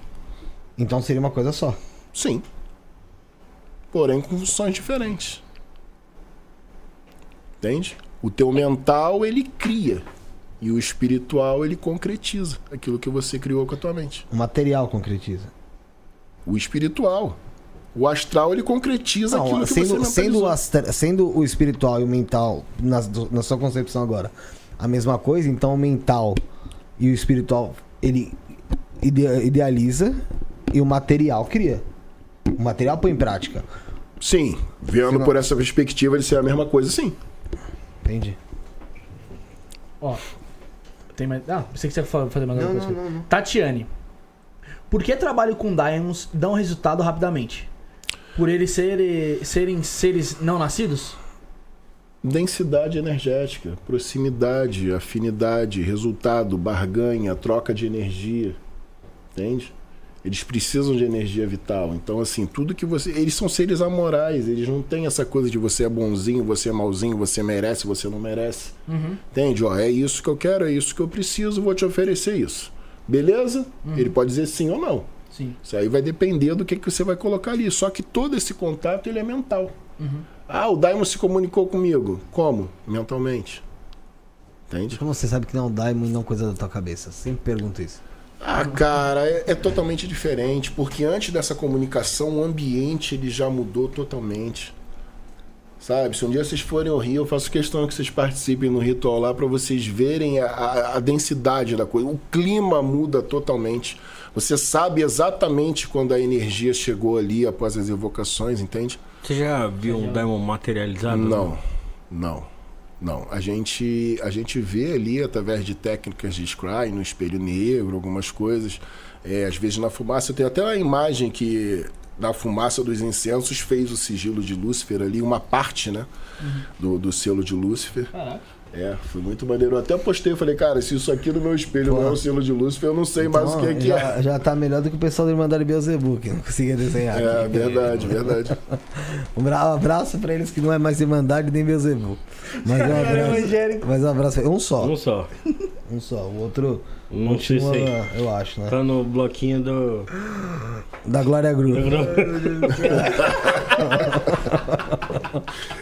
Mas vamos é, Mano, você, você dá risada, ela fala, é boa. Oxe, canta pra caralho. É. Tá? Glória Groove ou Pablo Vittar? Glória Groove. Legal. Você fala cantando ou pra namorar? Pra namorar. Pô, eu não, eu não pensei assim, não. Acho que a Pablo é muito altão, né, mano? Pô, mas que questionamento fora da é. espiritualidade. Não, pra ele foi pra namorar, pra você era cantando mesmo. É, eu, eu fui pela parte artística. Artística do negócio. É, porque a, a Glória canta, né? Diferente. Do, do, do... Você mandou um bagulho aqui esses dias aqui, nada a ver, mano. De negócio de trans aí, se o cara, se o cara ficaria com uma trans, normal é que é me zoar. Sandy ou Júnior? Não tô falando nada. Hã? Sandy ou Júnior? Sandy. É, não, tem, o Júnior é outro Marrone, né, mano? É, é, verdade. É, é. é, outro Marrone. Verdade. Puta que pariu, mano. Depois que. Acho que imagina os pulos. Mas pelo menos é irmão, né? É, mas, mas mano, imagina, né? imagina os pulos de felicidade que ele deu quando o pessoal pensou na turnê de volta dos dois. E tinha, Bom, e, e, tinha aquela guerrinha, né, de Vanessa Camargo e Sandy na época, é. era uma loucura. Eu, né? era, eu preferia Sandy Júnior, mano. Eu também, pô. Ah, Vanessa Camargo sempre foi... A, nossa, Uts, a Vanessa Camargo sempre foi meio que Chatinha. série B, tá ligado? É, na Sandy ali. É, Desculpa, é, Vanessa. É, mas pra mim era tipo série B. Não, mas ela falou isso até aí agora há pouco tempo, que ela sempre ficava por trás da Sandy. Ah, não tem a Sandy, vamos chamar a Vanessa, né? Que bosta. Onde é que a gente chamou isso? Aí fica até Vanessa, ela fala Calma aí, calma aí, tem uma pergunta da Sônia. O pessoal do Teleton chorava quando a Sônia não podia ir, tinha que a Vanessa. Felipe, vamos segurar essa parte. Fala, Como é que o pessoal chorava no Teleton? assim. Não, legal. Vamos segurar essa parte, como é que fala? Quando é. Fora da live, é fora do não, contexto. Não, é fora da live, quando é assuntos gerais aí, vamos lá. Tá, beleza. Sônia Barbosa aqui, ó, já, aí é pedrada, vamos lá. E Sônia Você Barbosa com... é maravilhosa, ela Mas... que produziu meu documentário, fazia parte lá do Parafernália, lá vamos da falar... galera. Você falou sobre o seu documentário já aqui? Eu mandei pro Felipe pra ele ver, eu não sei se ele viu. Não deu tempo. Não deu tempo. É meia hora. Tá, tá, não, não, tenho coragem tá, nem de mandar pra nós. É, a Sônia é maravilhosa, a Cromocine, amo muito. Inclusive aí, quem, quem tiver precisando aí fazer suas produções aí, procurem aí a Sônia Cromocine aí, que ela arregaça. Muito, muito, muito. Pessoal que tá precisando, então procurem a Sônia aí. E a Sônia mandou uma pergunta aqui, uma polêmica aqui, ó. Você concorda com o Vic Vanilla em chamar as pessoas de burras? Eita, que loucura. De Luciferiano Que pessoas? Crente? Concordo. Ué, você perguntou, eu respondi, pô. Tá respondido então a Sony. Se for na parte de crentes. Depende das pessoas. Se você chama as pessoas do nada de burra aleatoriamente, não, mas. Acho que não, né? É. Cara, não é nem a questão da burrice, é a questão de você estar tá dentro de uma caixa ali e não conseguir, sabe, sair daquela caixinha. Né? A gente fala na, na, questão, ah, burro pra cacete, mas não é bem isso, né? Você, você tá ali limitado, tu tá com a tua mente ali focada numa coisa que não vai te levar pra frente, cara. É, é, é que tem pessoas e pessoas, né, mano? Tipo, você pega, vai, uma senhorinha lá. Olha aquela igreja lá dos cafundadores do Judas, mano. Tem muita gente que veio aqui, mano, que trata sobre, sobre espiritualidade. Mano, eu não troco por uma senhorinha daquela ali, não. Pela fé de uma senhorinha daquela ali, não. Sim, sim. Bota sim. a mão no fogo. Sim, Mas tem pessoas que são bitoladas mesmo das ideias, tipo. Não, não. É, é que é assim, é que é, dá, pra, dá pra chamar a, a algumas pessoas de burras. Depende do, do, do contexto. Sim, né? isso eu entendi. Por, porque, por exemplo, você vê um, um, Você vai na igreja. E o cara não tava falando nada de, de, de, de Jesus. Não tá pregando O cara não tá pregando palavra nenhuma. Pô, o cara mas... tá lá só tá, tá te pedindo dinheiro. Porra. Pô, mas pregando e Jesus na mesma tá... frase fica maravilhoso. É. O cara não tá. o cara não tá falando nada de, de da, da, da, palavra ali, o cara tá só prometendo prosperidade e aí a pessoa cai naquela ali, é burra mesmo. e outra, e, e, tem, assim, e tem burrice, e tem burrice desse tipo aí, não é só na, na, na igreja evangélica, não. não, não tem, tem no, no, na Umbanda, tem, tem, no Candomblé, o cara chega lá e fala assim, você vai ficar rico aqui, ó. Faz esse trabalho aqui, ó. Não vai Traga o seu amor em sete dias. Não vai ficar, não tem, não tem prazo pra magia, não tem traga o seu amor em sete dias, bro. Pode acontecer uma, entre aspas, coincidência né? De você fazer alguma coisa e voltar em sete dias. Mas não tem isso. As pessoas perguntam muito, ah, e prazo? Pô, não tem prazo, velho. Não tem, não tem prazo para magia, para energia. Não, não existe prazo. Sofre intolerância religiosa? De crente. Tolerância religiosa, 99,9% dela só vem de evangélico, né, Brad? Não vem. Você não vê um bandista aí. Qual, qual tipo de intolerância você sofre? Ah, cara, na internet muitas, muitas. Que eu já sei o meu lugar para onde eu vou. Esse aí vai descer de tobogã, que eu sou um desgraçado, ótimo. que eu sou isso, que eu sou aquilo. E eu tô cagando, mano. Eu tô cagando porque eu vou para onde eu quero, eu como, onde eu, eu como o que eu quero, Mas viajo para onde eu vai quero. vai descer de tobogã. E os caras estão lá comendo pão na chapa com manteiga, então eles, também é diferente. Eles que você vai descer de tobogã direto pro inferno, por quê? É, porque a gente cultua Lúcifer, a gente cultua as sombras, a gente cultua a esquerda. Então, diretamente, eles estão atacando aí também a sua fé, as, as suas entidades. Sim. E a gente não ataca ninguém, bro. Você nunca vai me ver. Ou melhor, você não vai ver luciferiano nenhum aí agredindo é, pessoas na rua, xingando pessoas na rua, atacando fogo em terreiro e em igreja. Não vai ver isso. Quem é que faz isso? Quando você fala que, que crente. Traficante, quando você, fala, quando você fala que crente deve ser. Crente sim deve ser chamado de burro. E que Jesus e, pre, Jesus e pregado na mesma frase. É algo, é algo engraçado. Você trata isso como uma brincadeira ou como um ato de revolta? Qual parte? Do Jesus pregado? O Jesus pregado. Eu acho maravilhoso, até porque a gente já tem pistola de prego hoje em dia, né? Vai ser mais fácil. Tá, mas você trata como brincadeira ou você trata isso como uma coisa tipo que realmente é o que você pensa? Cara, minha egrégora é totalmente anticrística, né? Hum. Então, assim. É realmente o que eu penso. Você acha que é da mesma maneira, age da mesma maneira que o outro lado age? A, a tua egrégora é anticrística e a outra egrégora é anti-Lucifer, por exemplo. E acaba dando um choque em que vocês dois acabam cometendo o mesmo tipo de ação? Eu não entro nesse rolê, brother. Eu não, não entro. As pessoas falam, eu não. Um ou outro que eu respondo quando é uma coisa muito fora do normal e eu tô muito. É, sabe? na vibe de, de responder aquilo. Ator e responde. É, cara. Não tem jeito. Porque é o seguinte, vou te explicar, tá? Eu sou cristão, sempre falei aqui. E. E, cara, é, não enxergo como o seu, o seu culto ou o culto de outras pessoas, seja lá da Umbanda, do Candomblé, seja do Voodoo, seja do. qualquer culto que seja, principalmente necrólatra ali, bem, bem, bem fiel a isso mesmo e que mexa com, com esse lado mais braba. É, né? com, é, que na, é que na verdade eu não quero entrar nesse ponto, porque senão muitas pessoas acabam entrando até na parte de vilipêndio, bibi, blá, então deixa pra lá. Mas assim, é, eu tenho plena, mesmo eu sendo cristão aqui, eu tenho plena, plena, sei lá, cara, não vou dizer, não é bem uma certeza, mas eu tenho plena convicção de que a fé dos outros é tão importante quanto a minha. Sim. Tá? Então por quê? Porque o Deus que você cultua, para você é Lúcifer. Ou você cultua maior ao Zambia? Deus é, é o todo. Deus é o absoluto. Lúcifer é uma outra história. Para você, Lúcifer é como se fosse o, quê? o, o Cristo do, do, dos crentes? É. Grosseiramente comparando. Uma aspas pra brincadeira aí, Cristo é. É... Ele já falou que. Grosseiramente comparando. É... Então, e dessa maneira, você quando fala de Cristo pregado lá. Jesus. É, Jesus Cristo. É, porque Cristo é uma sim, patente, sei, eu sei né? É uma patente que Jesus tem o nome dele sim. e que também tem outros Cristos. É, mas quanto a isso, quando você fala de Cristo, eu digo Jesus. Você não está falando sim, de outros sim, Cristo, sim, né? sim, sim, sim. Pregado. Você não acha que você age da mesma maneira que os crentes agem com você? Não, não acho. Porque eles fazem isso de forma gratuita. Eles atacam a gente a vida inteira de forma gratuita. Sabe? É, toda a cultura pagã, a maioria, a maior parte dela foi destruída por conta do cristianismo, né? Então, assim, cara, a gente se defende como pode. Foi de... A gente não agride ninguém. Novamente, foi interessante você falou. Foi destruída por conta do quê? Do cristianismo. Do cristianismo. E quem criou o cristianismo? É aí que tá, brother. É aí que tá. Não foi Cristo? Não, não foi.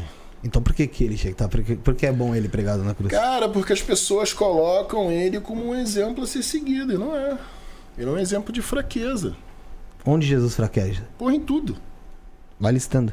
Em tudo dar o outro lado da face para bater, a submissão, a sua humilhação para você um dia ser exaltado, que você tem que ser o último para um dia você Mas tá ser falando só de você tá falando só de Jesus você tá falando, falando dos ensinamentos? Eu estou falando dos ensinamentos. Não, tô falando de Cristo Jesus. Jesus Cristo mesmo o que foi o que dele, da parte dele, não da parte bíblica.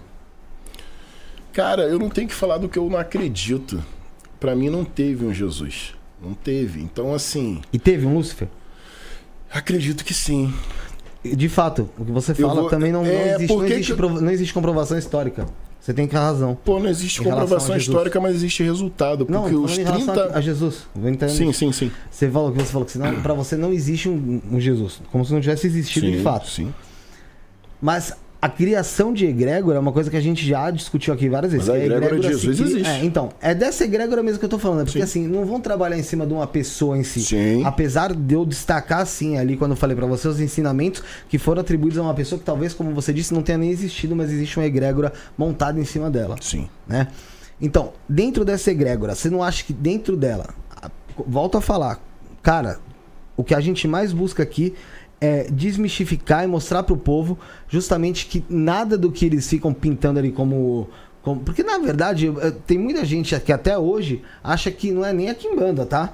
Que na Umbanda se mata criança. É. A Umbanda que é mais a mais mais light. A mais light, sim, a mais tranquila. Sim, de... Então assim, é desmistificar, mostrar pro pessoal não, que essas pessoas são pessoas normais, que ela tem uma vida normal e que ela tem o culto dela e o culto dela funciona daquela maneira e, e a, daquela maneira ela vai vai regendo. Quando a gente ataca, ataca ou fala de uma egrégora específica, né? E falam da tua, tipo, eu acho que é tipo meio que é, é como se fosse em relação à parte de exemplo, tá ligado? Tipo, mano, eu sei que atacam você, isso aí vão, nunca vai parar, provavelmente. Então, até eu creio que pode ser que isso pare lá no futuro, mas você não vai estar mais vivo aqui pra ver, nem eu, nem ninguém. Mas assim, é a questão de. Justamente essa egrégora tá formada. para você, como você disse, Cristo não, não teve aqui. Lúcifer também não esteve. Não. Né? Ele não teve pisando na terra, né? Uhum. Aí você falou que é a questão de resultado né? Sim. Mas tem muita gente que também obtém resultado com Cristo. Pô, pequeniníssimos. Mas aí que tá, mas é pequeno, é pequeno em que na tua Em relação a quem? Em relação a quem, né, cara? É porque assim, na verdade, eu vejo que tem muito mais por aí. Vamos dizer, é, é... pessoas que consideram a, a figura de Cristo Sim. como uma, como uma, até como uma deidade. num país cristão, né? Então, como uma deidade do que considera a figura de Lúcifer. Ele não tô falando de, eu não tô falando mal de nenhuma das duas partes, mas assim, é, a pessoa não precisa teoricamente, isso eu acho que eu já aprendi com muita muito magista que veio aqui, tá colocando ali de fato um animal ou uma, uma oferenda, porque a gente não sabe onde a pessoa tá. Isso, isso vou explicar isso até na visão de, um, de uma pessoa que não é cristã, muito pelo contrário, Sim. que é o próprio Danilo Copini. Uhum. Danilo Copini, dentro da, do Carandiru, não tinha material para trabalhar o que ele acreditava, né? Então, assim, ele criou ali o quê? Pra ele, na fé dele ali, uma velhinha com o resto de alguma coisa. De tal. cera de fábrica de bola. É, cera de fábrica de bola. Criou uma velhinha tal, e lá dentro ele conseguia fazer esse culto. Então, assim, ele não precisava de grandes coisas para se criar um culto. Sim. Né? Então eu creio que a pessoa que acredita ou tem a fé em Cristo, Jesus, uh, eu estou falando dessa especificamente, eu não estou falando do evangélico ou do católico, mas eu estou falando do cristão, cristão Jesus, não cristão associado à Bíblia. Essa pessoa também consegue fazer a magia dela. Consegue. É consegue fazer a magia dela através da fé. Sim. É Entendeu? Então, é por isso que eu falo, o, o que é obtido através de Lúcifer, para você que tem essa tem ele como uma, uma figura para você primordial dentro dos seus trabalhos, pode ser também atribuído a questão a Cristo em relação à mesma fé que as pessoas acabam impondo ali. Cara, eu não, eu, eu não vejo muito dessa forma. Né? É, primeiro vamos separar o crente do cristão. O cristão a gente ainda consegue trocar ideia, né? O crente a gente não consegue falar nem em dois segundos. O cara não quer nem te ouvir, o cara é um habitolado. Tá errado. Né? Então, assim, tem uma diferença gigantesca entre o crente e o cristão. Eu acho que o errado não é nem ele não querer te ouvir. Eu acho não, que o errado é ele querer impor o dele sim, pra você. Sim, sim. É te obrigar a descer aquilo ali goela abaixo. É. é mas assim, a egrégora, a egrégora cristã é, não tem muito a te oferecer. Porque ela te coloca num estado de submissão. Você não pode realizar seus desejos, porque a maioria dos seus desejos vão contra o que Cristo disse que era correto. Entende? Então você se reprime, você vai alterando ali o teu instinto, você vai alterando a tua natureza em prol de alguma coisa.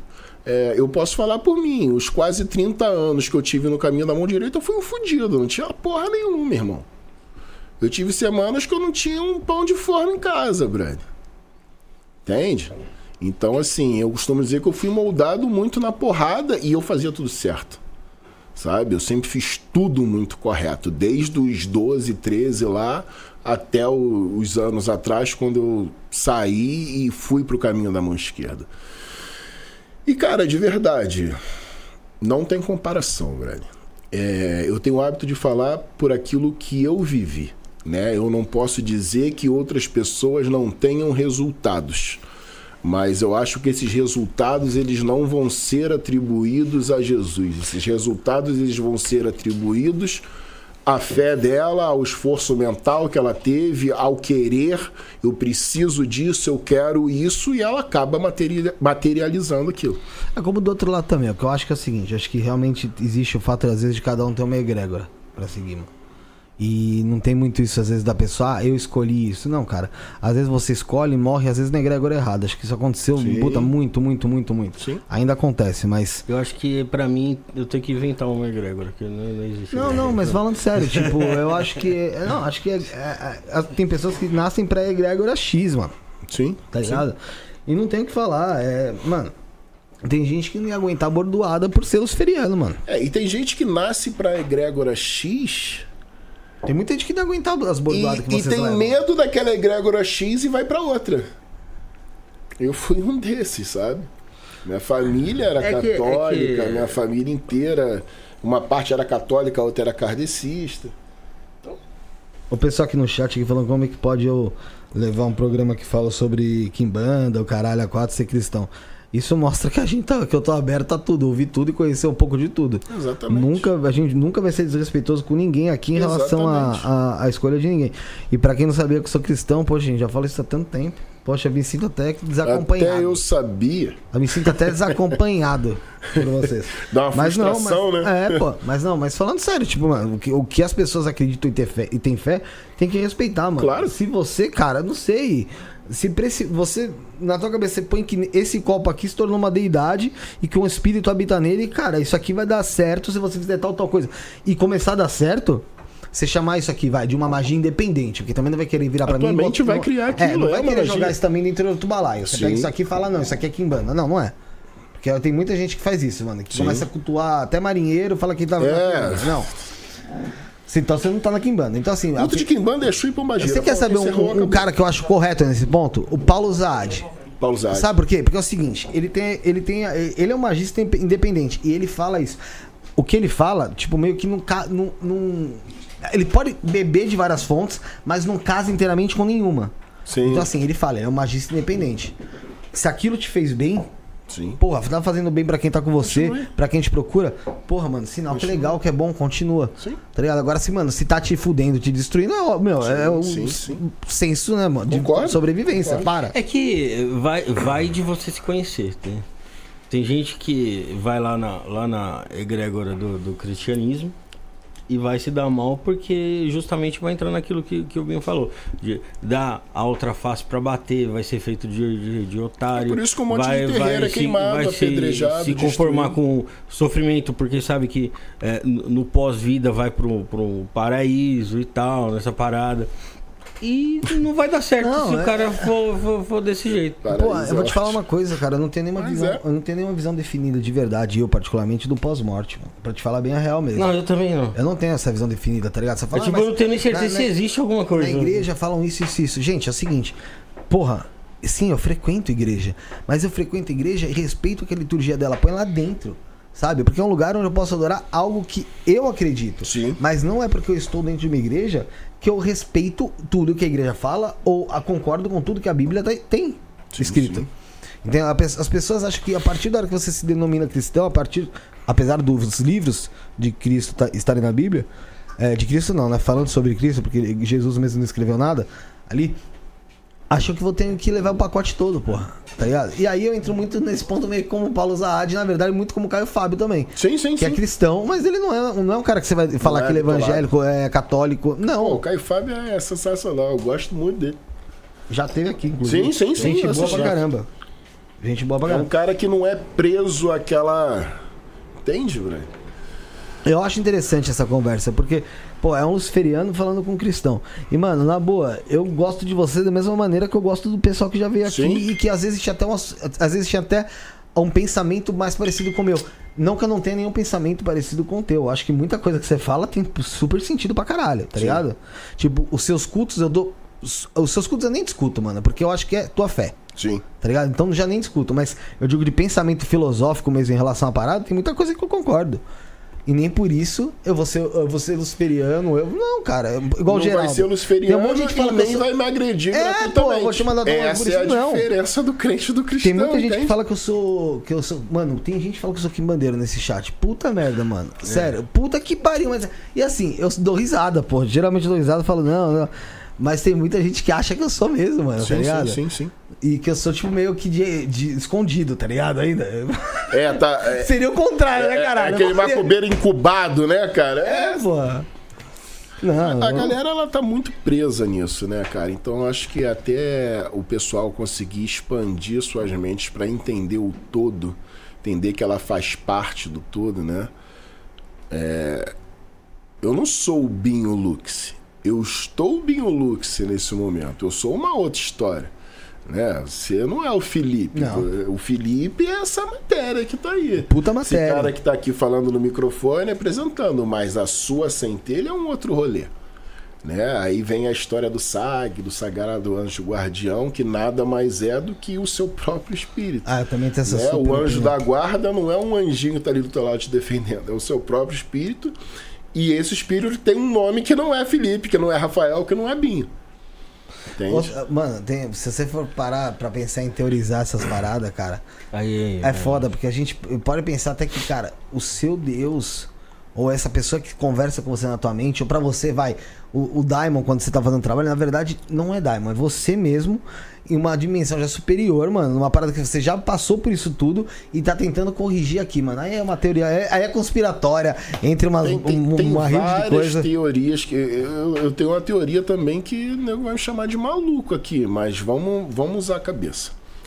É, qualquer cultura que você vá, qualquer segmento espiritual, seja cristão, seja evangélico, seja luciferiano, seja budista, qualquer um vai te dizer que seu espírito é o quê? Eterno.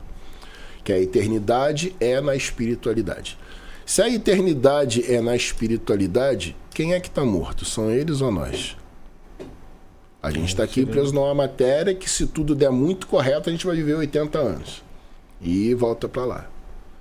Então, brother, se tem um umbral, se tem um lugar onde você tá É ali, aqui. já estamos nele, brother. A gente já tá gente nele. sabe, né? Então, quem tá morto não são eles. É, a gente, às vezes a gente É o contrário, entende? Se o que- espírito é eterno, se nós somos eternos, né, dentro do todo, É, É que dá pra- dá pra levar- de algo, né? Dá, aí- dá, dá pra levar é, é, é, esse, esse lance aí de, de, de eterno também como voltar, como uma transformação de energia. Assim como a gente vê a energia mecânica se transformando em elétrica, Sim. energia elétrica se física mesmo. né? energia é energia, aí, brother. se Se, você ligar ela na caixa de som, ela vai tocar música. Se tu ligar na geladeira, ela vai gelar. Se tu ligar em, num fogão, ela vai acender o clique lá do, do fogão. É, Mas é a vai- mesma vai- energia. vai- ela vai acender o fogo, vai, vai, criar uma energia a energia térmica, que vai criar uma energia. Tudo. Tudo é, toda, tudo é a mesma energia Sim. se transformando. Sim. Então a gente pode dizer que seria eterno dessa forma aí. Não sei se em consciência, Sim. né? Se voltaria com todo aí, sei lá.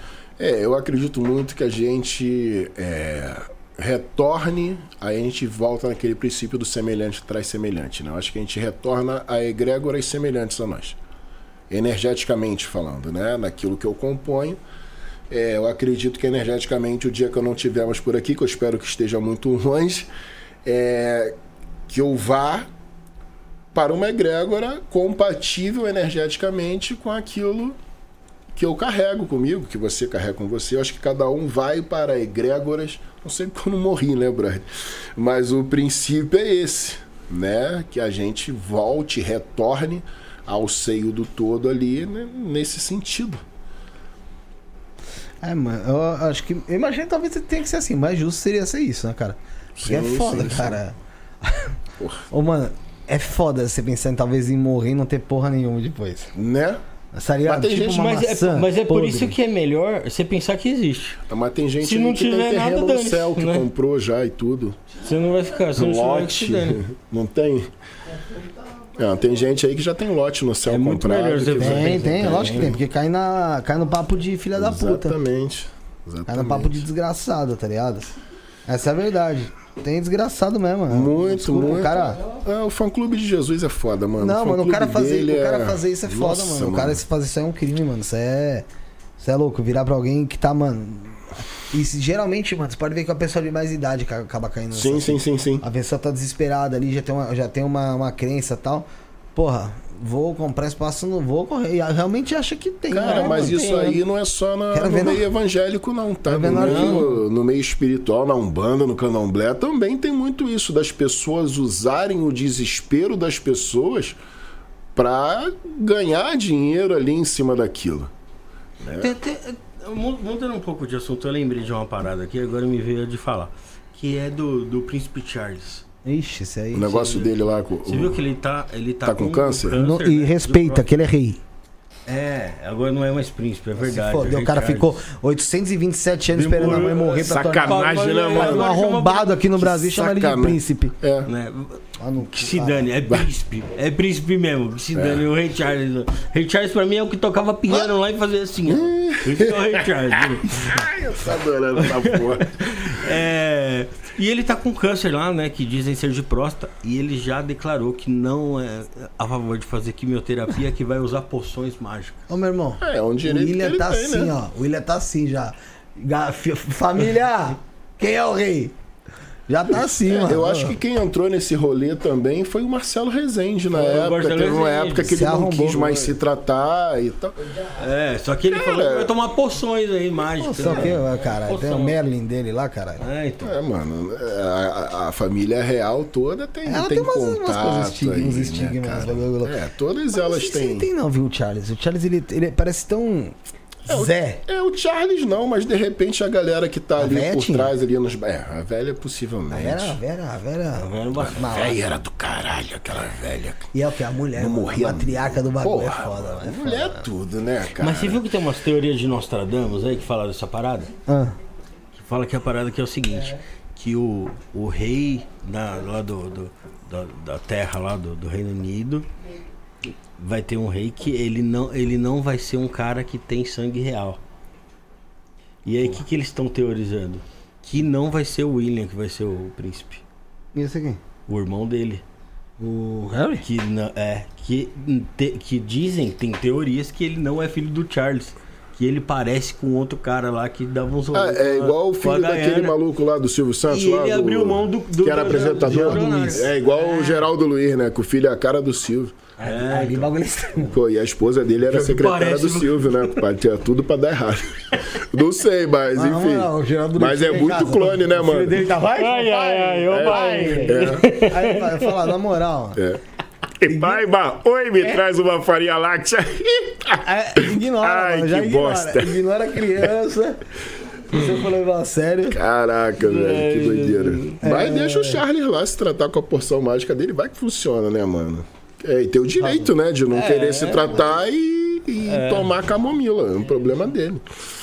É Camomila, Camila que é a mulher dele lá, né? Camomila. É, vamos falar.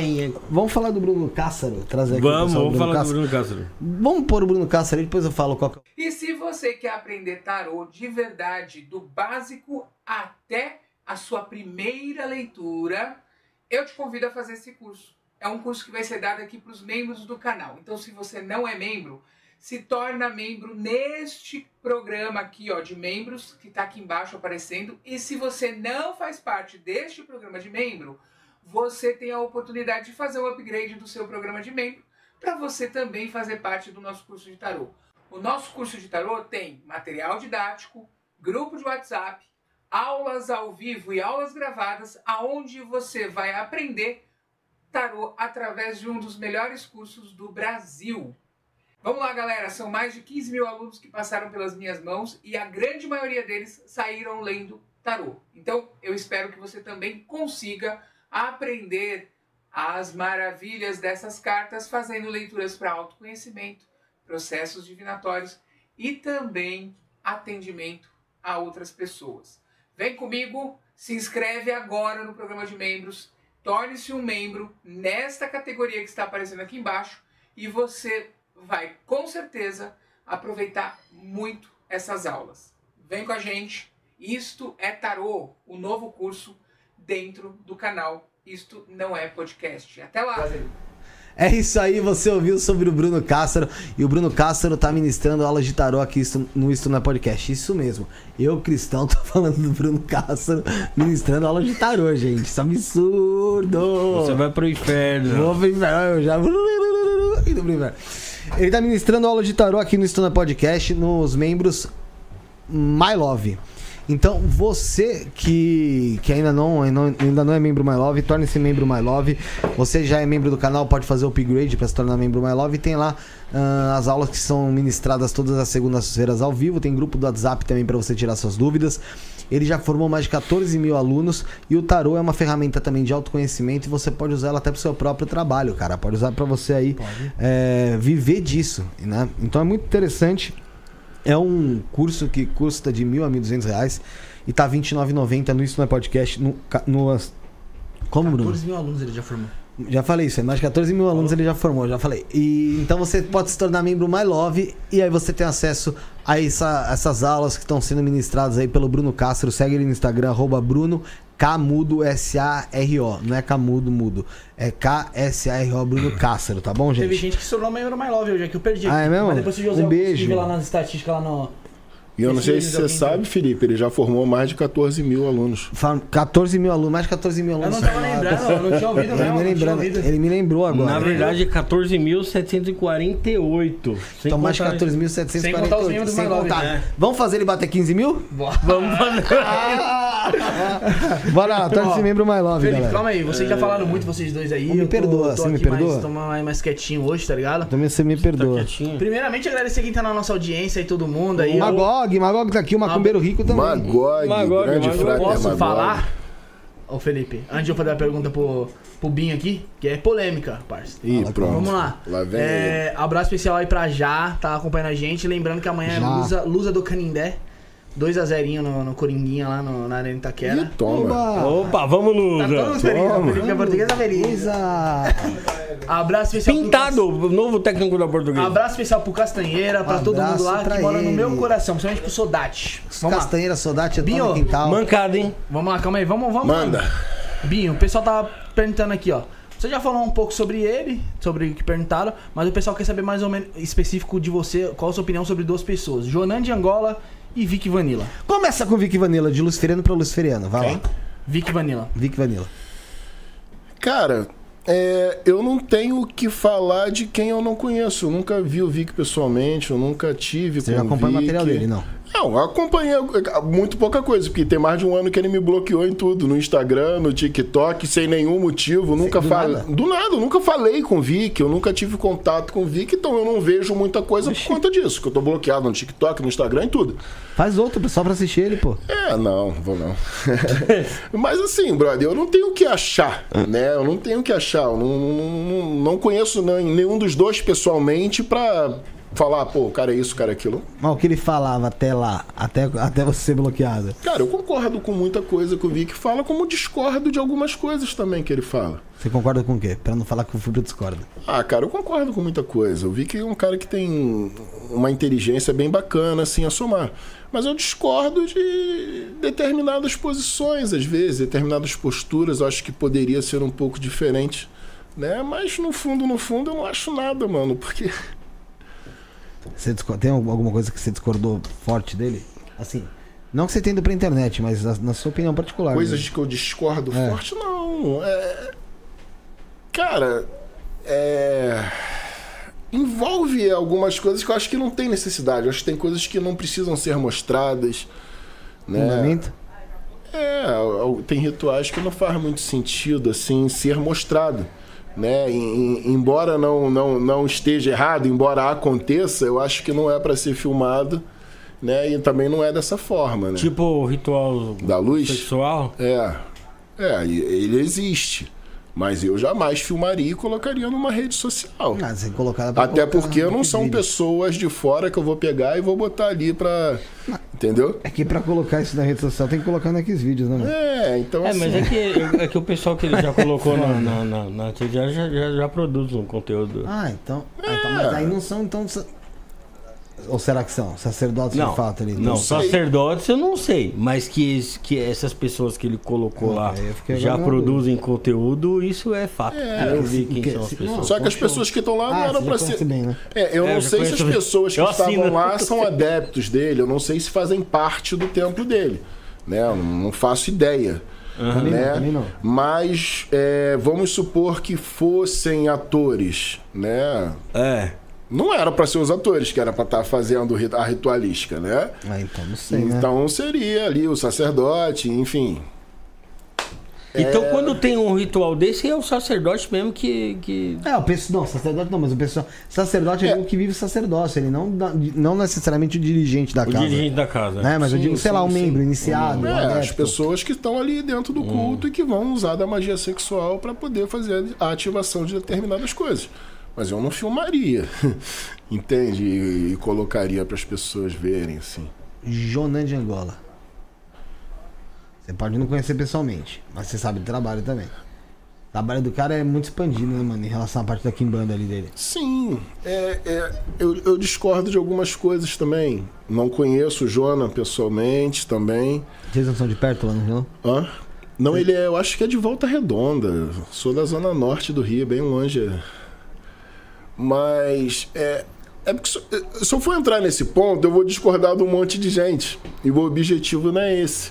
Mas eu não consigo ver uma pessoa que faça um banda e quimbanda ao mesmo tempo. Não, não tem o menor sentido. Você fazer mão direita e mão esquerda Mas ao mesmo tem tempo. muita gente A não ser que Brasil, você né? faça uma umbanda que seja caboclo, caboclo, preto velho, preto velho. É uma parada muito muito, muito raiz. Eu não consigo é, ver a Kimbanda e a Umbanda juntas, a pessoa servindo a Kimbanda e servindo a Umbanda, eu não consigo. Ó, o. Eu, Binho, tá? Não, Não, claro, não tô não. dizendo que é certo ou errado. Porque o, o exemplo que eu tenho disso é o Anderson.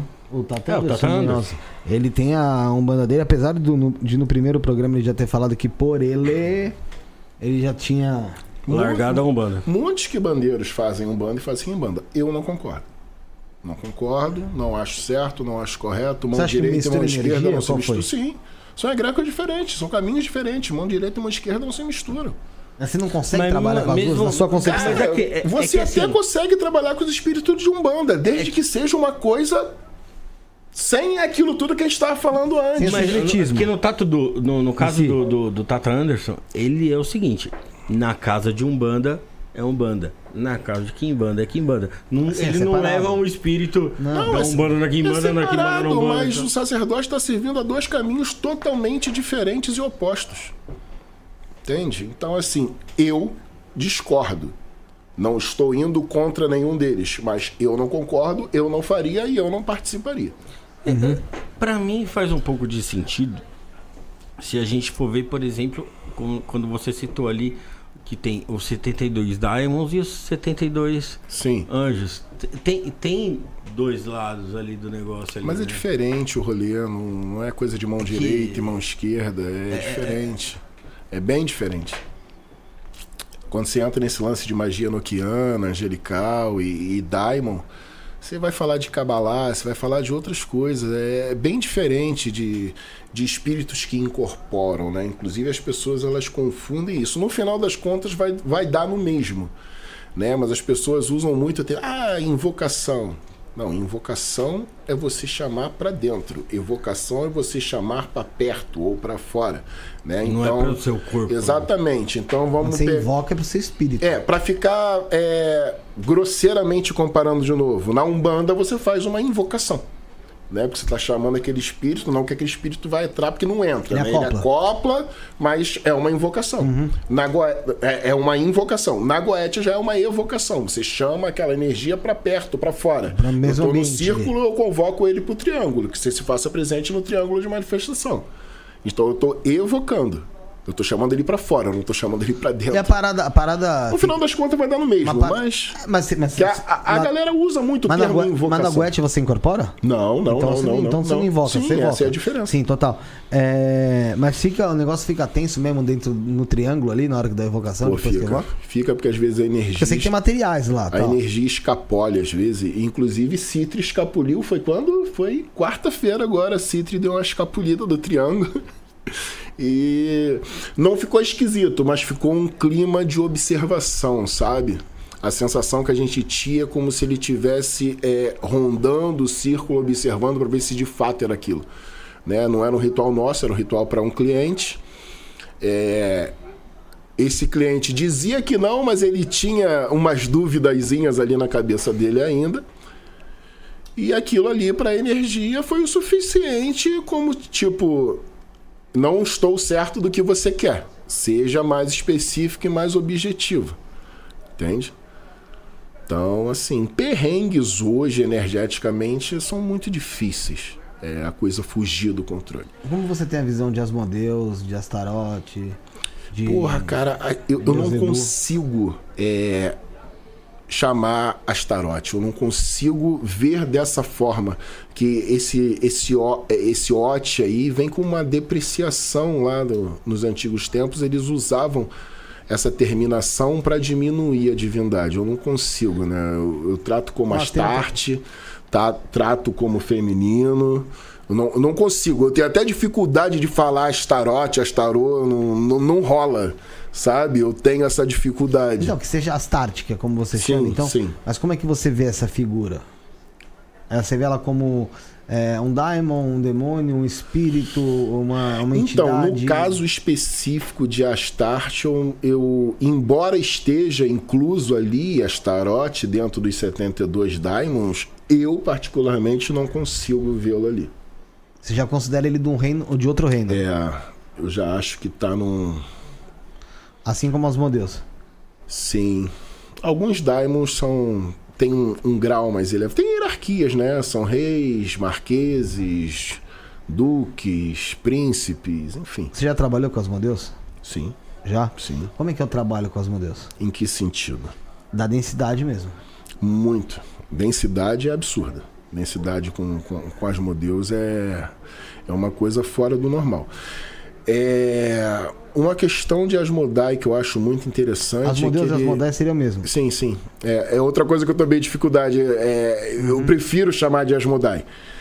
É, sumiu o que eu ia falar antes.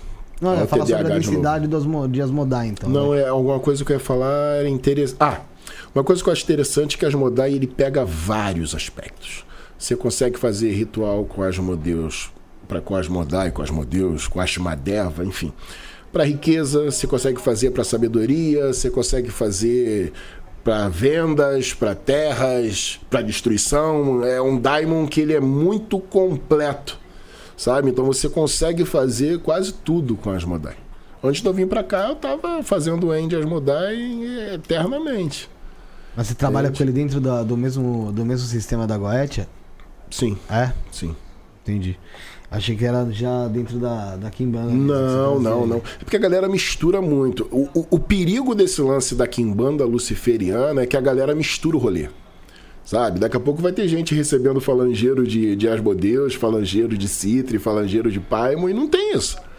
É uma é coisa, um uma coisa. É, a gente fala goetia luciferiana pelo fato da gente deixar, deixar? Quem somos nós para deixar alguma coisa? Mas para a gente deixar ali o Exu e a Pombagira livre, à vontade, da mesma forma que a gente deixa os daimons. A gente deixa o Exu, né? Lógico, não vai pegar um médio iniciante e deixar o Exu assim, fazer o que bem entende, né? Mas a galera que já está ali, né, firminho, confirmado, com seu ponto riscado, com tudo certinho, se o Exu falar assim, ah, mano, a gente precisa de terra do cemitério de 2 metros de profundidade na sétima cova. Eu vou falar, partiu. Vamos lá. Eu não discuto com o Exu Pombageiro, eu não, a não ser que seja uma coisa fora do normal, né? Uma coisa, sei lá, quero um osso de mastodonte. Vou dia que eu vou achar, entende? Mas o que Exu falar, eu não questiono, não questiono. Ah, no meu assentamento, sei lá, vai a terra de 2 metros de profundidade da sétima cova. Partiu o cemitério, filho. Partiu. Não tenho, não, não questiono. Não questiono. Ah, o Royalty aqui tá perguntando sobre Belial. É outro Daimon que tá ali na, na hierarquia dos reis. Asmodai, Paimon. Qual o trabalho que você executa? Como é que é o trabalho com Belial? Cara, eu não faço muito ritual com Belial. Mas o que, assim, tô falando na parte, na sua parte teórica, talvez, então, de conhecimento mesmo sobre. Cara, Belial é um dos daimons que estão ali responsáveis pelo inferno, né? Como dizem, é um dos grandes guardiões ali que toma conta junto com as modais, junto com outros daqueles portões, né? São, são histórias que contam, mas que a gente coloca. Né? Então Belial é ali um grande rei, ele está ali junto de todos os outros ali com a mesma função. Não tem muita coisa que diferencie um Daimon do outro. Por mais que sejam 72 Daimons, não tem diferenças assim absurdas. Entende? É tudo muito semelhante. E para você, é, você tem contato direto com o Daimon de verdade mesmo? Um ou é um fractal ou algo que representa ali a falange daquele Daimon? Cara, o contato é durante a ritualística. E esse contato ele é mental. Entende? É aquilo que a gente pede, é aquilo que a gente ouve, é tudo através da mente. Aí antes das evocações, vem a oração do não nascido, parará, parará, que eu não vou ficar aqui senão dos outros assim, evocar Daibo em casa. E a gente entra num processo de meditação, de gnose. Nesse processo de meditação é onde as coisas acontecem ali, é onde entra a comunicação. Não é cheguei ali, vou fazer e ah, tá falando comigo e foda-se. Não, não mas, todo... mas eu quero saber se você tem contato direto com o Daimon mesmo, ou se é um como a gente pode Cara, dizer, possivelmente, um, um falangeiro. Possivelmente um fractal, possivelmente. Possivelmente. Senão a gente entra muito na semelhança com orixá, com divindade, né? Que é outra questão polêmica dessa. Uma pergunta aqui do Rogério Gomes. Leragem é um daimon bom para, colocação profissional, vaga de trabalho? Tem algum colateral para a pessoa que faz ritual com esse daimon? Cara, Leragem ele se apresenta como um arqueiro, ele afasta inimigos, mas ele também trata de outras coisas né? A gente lá usa muito a energia de leragem na questão de afastamento de inimigos, afastamento de rivais, essas coisas assim. Mas ele também pega outros âmbitos. Eles têm várias, vários campos de atuação. Todos eles. Como é que é a história da, da, do entendimento do que cada Daimon fazia? Isso vem, vem da, das clavículas? Vem da literatura, do Asgoetia, do Lemegueton, de toda essa galera aí. Tudo que a gente tem vem dali. Entendi. Não sei se você já falou também, a Raquel tá pedindo pra falar sobre Marbas. Marbas é maravilhoso, um presidente sensacional, é o quinto Daimon. Marbas é. Ele se apresenta na forma de um leão, né? E de acordo com o magista, que é uma visão mental também, ele toma a forma humana, é um Daimon que cuida da parte de saúde, né? Ele tanto cura quanto provoca doenças e ele também te ensina ciências, mecânica e outras coisas. Então, assim, é, a gente volta naquilo, né? Todos eles são muito semelhantes em quase tudo. E se diferenciam em um detalhe ou outro. No caso de Marbas, ele tem toda essa característica, mas ele tem essa especialidade ali na energia da saúde nesse campo de atuação, tanto como para curar quanto para provocar. Um exemplo é minha sogra, mãe da Raquel. A mãe da Raquel era surdíssima, ela não, é, mano, ela tava falando lá embaixo na portaria, a gente tava escutando aqui. Ela hoje ela escuta mais do que deve. Você consertou. Marbas, marbas. Já tive pessoas é, com problemas de álcool seríssimos, alcoólatras seríssimos, que saíram do vício com marbas. Já tive pessoas com câncer, é, não que ficaram curadas, tá?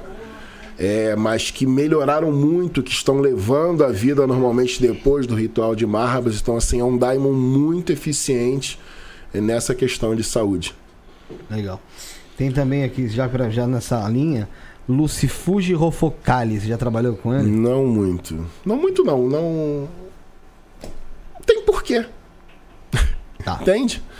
Uh, Fred Leide aqui, ó. Diamonds pode, podem acompanhar alguém sem, ter, sem ter pactuação só para afinidade? Cara, afinidade energética ela existe em qualquer situação. Né? Mas assim, é, as pessoas têm que entender que os diamonds eles são ali é, estados de consciência, né? Eles estão ali são seres elev... elevados a ponto de você é... caralho, como é que eu vou explicar isso rápido assim? É, repete a pergunta dele para mim, por favor. Tá, vamos lá, vou fazer a pergunta inteira então. Gente, fiquei sem internet uns minutos. Não sei se ele falou a respeito. Pergunta pra ele se já trabalhou ou trabalha com Lucifuge Rofocale. Beleza. Não tem porquê. No meu caso, não tem porquê, porque eu tenho outras energias que fazem e executam o mesmo papel e que eu tenho mais afinidade. Entendi. É... Mas não, não desacredito, não sou contra, muito pelo contrário. Tá lá, é uma energia altamente poderosa. Eu não, acho que era certo também. O Fred, se dá, não se pode acompanhar alguém sem ter pactuação só por afinidade. Essa aqui também foi feita. Redes sociais do Binho, arroba Binho, underline, Lux, underline, OFC. OFC, tá? Arroba Binho, underline, Lux, underline, OFC. No Instagram você acha ele, tá? E Paimon, Paimon é, cara, o nono espírito do Asgoetia. Paimon é um grande rei, ele é aquele que te traz sabedoria para você prosperar. Ele te dá uns presentinhos de vez em quando, dá, mas é um Daimon efetivamente. É, é o queridinho da galera. Queridinho da galera. Você abre um ritual para Paimon, acabou, filho. É. Dois dias depois já não tem mais vaga já para você botar, porque Paimon ele é muito eficiente. É, é, eu acho que, pelo menos dentro daquilo que eu faço, o Paimon é um dos Daimons assim que me atende com, com mais facilidade, sabe? O pessoal faz muito com Mamon também. Inclusive, né? eu estar aqui hoje foi uma das coisas que eu pedi a ele há menos de um mês atrás, sabe? Então, é... Paimon, ele te traz a sabedoria. Paimon é o maior legionário que tem. Ele comanda 200 legiões de espíritos. Né? Isso é muita coisa. Em uma parte são anjos, outra parte fazem parte do potestades. E cara, é um daimon que para questões financeiras e questão de sabedoria, de inteligência, pera, putz. Daimon é absurdo, mano. Não dá nem para falar muito porque é, é uma energia que me atende prontamente sempre, sempre, sempre, sempre, sempre. sempre. Antes de fazer a pergunta do nosso querido Frater Lipe, que tá aqui também. É... Ô Bruno, Não. falta quem aí pra gente passar? Só falta ela pra fechar? Então vamos lá, solta ela aí. Solta a Matildes aí, daqui a pouco a gente tá de volta. Ritual coletivo de Lilith. Mulheres, chegou a hora de se libertarem e se empoderarem. Venham participar do nosso ritual coletivo de Lilith. Esse ritual poderoso é exclusivo para mulheres que buscam crescimento, empoderamento, atração, destaque, poder, ascensão, cura de feridas, traumas e relações abusivas. Se você quer melhorar a sua sexualidade, sua autoestima e seu amor próprio, esse ritual é para você. Lilith é a deusa da liberdade e da sexualidade. E através desse ritual, você poderá se conectar com sua energia para encontrar a força e a coragem que precisa para se libertar e crescer. Será uma noite mágica e libertadora. Valor: 165 reais. Pagamento pelo site sacerdotisamatildes.com.br. Não perca a oportunidade de se empoderar e se libertar com a ajuda de Lilith. Participe e junte-se a nós nessa jornada de crescimento e transformação. Ágios. Descubra o poder do oráculo da sacerdotisa Matildes e permita que ele seja a bússola do seu caminho. Comece a mudança em sua vida hoje mesmo. O jogo com o oráculo da sacerdotisa oferece uma oportunidade única de buscar respostas diretas e reveladoras. O oráculo responde sobre todas as áreas da sua vida, como qual egrégora você pertence, seus guias espirituais, sua vida amorosa, financeira e o que mais desejar saber. Conheça as opções disponíveis e adquira seu jogo pelo site sacerdotisamatildes.com.br barra consultas. Após efetuar o pagamento, envie o comprovante para nosso WhatsApp 11 94798 27 23 onde escolherá uma data disponível para seu jogo. Não perca mais tempo. Descubra as respostas que você tanto buscou e ilumine seu caminho. É isso, é isso aí, galera. Você viu aí sobre a sacerdotisa Matildes. Então, para você que quiser entrar em contato com ela, que também tem iniciações, pactuações, rituais coletivos individuais, orá oráculo de Lúcifer, de Lilith, também outros trabalhos, você consegue entrando no site sacerdotisamatildes.com.br, sacerdotisamatildes.com.br, tá aqui na nossa descrição também, ou o WhatsApp 11 94798 2723 11 94798 2723. A sacerdotisa Matildes. Um abraço aí, um beijo pra ela, pro Elton, tamo junto. É... O Fratelipe perguntou se você já trabalhou com Glácia Labolas. Glácia Lábolas, não. Glácia Lábolas, então. Não, não Nunca? fiz ritual ainda. Mas tem algum motivo específico? Porque não, o motivo não é. Diz é que é porque da, nós temos loucura, outras né? energias que. É afinidade, é. Né? Mas diz que é da loucura, né? É igual Big Sim. Brother, né? Por afinidade. É por afinidade. Sim, sim. É. Ele altera estados mentais ali, porém nós temos outras energias que fazem isso. Então. É aquilo, se você pegar dos 72 ali, se você trabalhar com uns 20, é muito, entende? Acho que nem isso. Você acha que se, se resume realmente aos 72 ou houve a criação de outros durante o tempo e não só não foi ah, escrito, explicado, mostrado? É, eu acho que vai mais além disso. Não tem como ser só isso, né? Porque os 72 ali é, é aquilo que eu tinha falado anteriormente, eles partem ali da Kabbalah, né? Porque temos ali Malkuth, começa a contar de Exode até Keter ali, são oito em cada um dos nove, formando os 72 Daimons ali dentro daquele sistema da Cabala. Uhum. Mas possivelmente nós demos, devemos ter vários outros aí, né? Até porque cada um deles tem milhares e milhares de espíritos ao seu comando, né? Paimon, por exemplo, comanda 200 legiões de espíritos. Cada legião são 6.666. Faz a conta aí. Quanto é que dá? 6.666 vezes 200. Vê o bonde que esse cara comanda aí. Então, assim, é possível que existam é, outras energias que não sejam é, esses comandados esses aí nomeados, por eles. Sim, assim, sim, mas eu acredito, é bem possível que sim. Porque, e... porque se existe, né? Se é infinito, pra pensar né, por isso, se existe, pode ser que, meu, que tem, tem energia que a gente não sabe nem a força ainda. Sim, com certeza. Não sabe, ainda não sabe evocar. Sim. Fato. E aquela polêmica lá de homem pode ou não pode cultuar Lilith? Pode. Você só não pode ser um homem babaca, machista, preconceituoso. Se você é aquele cara que, porra, é preconceituoso, tem preconceito, porra, com a homossexualidade, se você é um cara que, sabe, trata mal as mulheres, etc., eu te aconselho a ficar longe. Mas se você é um cara liberto dessas coisas, você pode mexer com Lilith tranquilamente. Não, é, não tem esse rolê, Lilith não gosta de homem. Lilith não gosta de determinados é, comportamentos masculinos. Entende?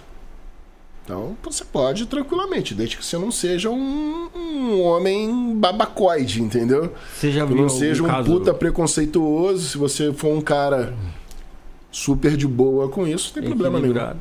Você já viu algum caso de alguém que se deu mal cultuando Lilith? Porra, por conta disso? Vários. É, vários. E, e qual foi a consequência? Cara, as consequências são variadas. Ela vai desde o fracasso, a loucura, várias coisas, cara. Isso é o que a gente mais tem, né, cara? São magistas se perdendo aí que não tem controle daquilo que tá fazendo. Aquilo que a gente costuma falar, cara, não evoque aquilo que você não sabe banir. Né? E a galera tá fazendo isso direto. Agora com a internet, então, aí é, as informações que a galera tem acesso, a galera tá comprando baqueta na internet. É, enfim, estão fazendo a lá cacete, né? E não é bem assim que funciona. Se você não tiver um controle daquilo, energia ou você domina ela, ela te destrói, seja ela qual for. Seja a energia que for. Ou você tem um controle sobre aquilo, ela vai fulminar você de alguma forma. É porque ela não é do teu, teoricamente ela não é do teu mundo ali, do, do, não é o que você você vai buscar, meu irmão. Exatamente. Exatamente. A mesma coisa você pegar um carrão e não souber Sim. controlar. Você Sim. se mata, mata os Sim. outros. Sim. Faz merda. É, tem bastante pergunta no chat, Rafael. Pode começar. Pode começar? É, pode. Pode. Pode. Tem do... Tem Já abri aqui o chat aqui. Bruno Marrone. Oi? Gostaria de saber se você conhece Pazuzu. Pazuzu, deus da fertilidade, não está dentro dos 72 Daimons. Já é outra né? parada. Inclusive o filme do Exorcista fudeu muito o Pazuzu, né, coitado? Que botaram ele lá na estátua. Assistiu o primeiro Exorcista? Sim, mas não sabia, não, não lembro. É, Pazuzu é aquela imagem. parece que tem um xizinho nas costas dele ali.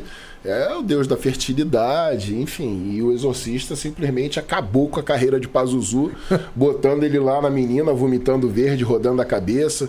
Vomitando é, slime. Nossa, velho, muito louco. É... O Guilherme perguntou aqui. É... Se fosse iniciar na Kimbanda e já fosse realizar um trabalho, aconselharia um ou dois no máximo? Não entendi. Eu também não. Eu também não. Você leu, galera? Pergunta: acha possível algum daimo de Goetia vir até a pessoa em sonhos e viagens astrais pedirem para serem chamados? Uh, ou acha mais provável que seja outro tipo de seres fingindo? É outro o que, motiva tipo de ser o que motivaria fingindo. essa atitude? Não, não tem por que um daimon sair de lá do seu plano astral para vir aqui te pedir alguma coisa. Entende? Exu, Pombagira, beleza. Estão ali num plano astral. Estamos aqui em Malkuth, né? Que é a primeira bolinha lá embaixo. E Exódia é logo a de cima. E é ali onde tá toda essa galera. Acabou, Preto Velho, Exu, Pombagira, o cara, essa galera tá logo ali. E os Daimons, eles estão nas outras Sefirotes. Então, peraí, então eu posso entender que o Exu Pombagira é mais denso. É mais próximo. Mas a densidade, a, a, a densidade proximidade dele é maior. A proximidade dele não faz ele ser mais denso? Não. Não? Não, energeticamente não. São planos totalmente diferentes. Daimon tá muito mais acima.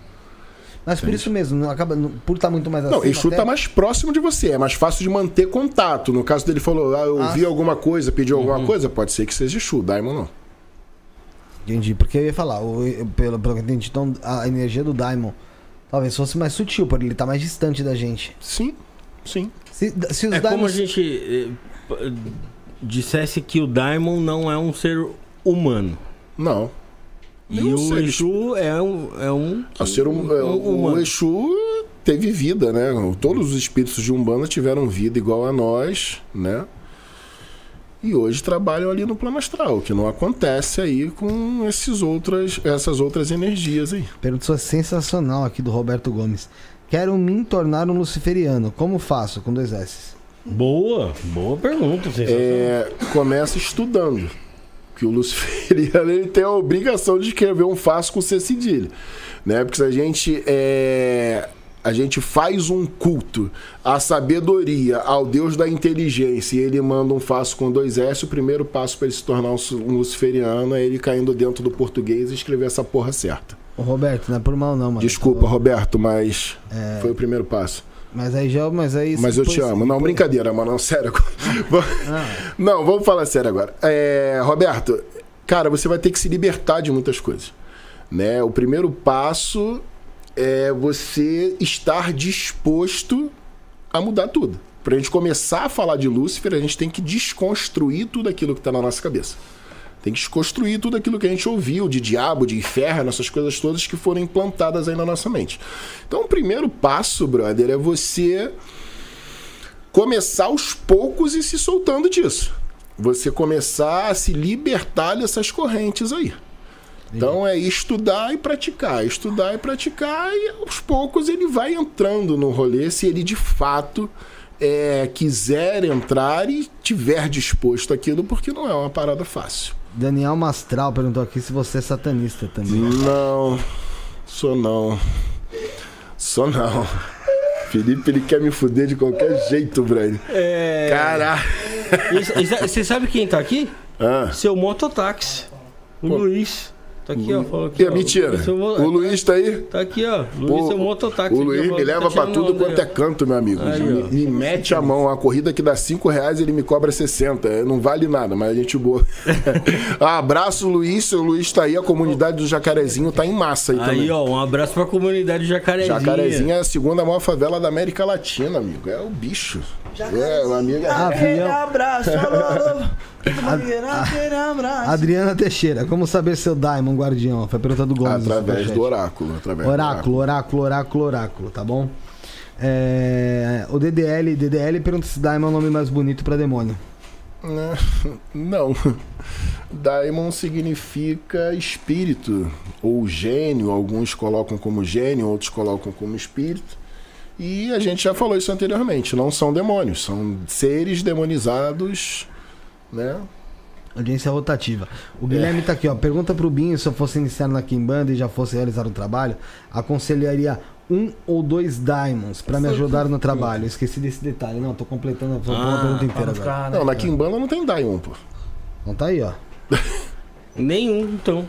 É. Precisa nem, olha que coisa Se você, tá, boa. se você tá na Kimbanda, você tá Porra. iniciado na Kimbanda, você vai fazer os seus trabalhos com o Exu e com o Pomba Gira. Você vai precisar do trabalho aí, ó. De, do- pô, tem que correr atrás, vai, ó.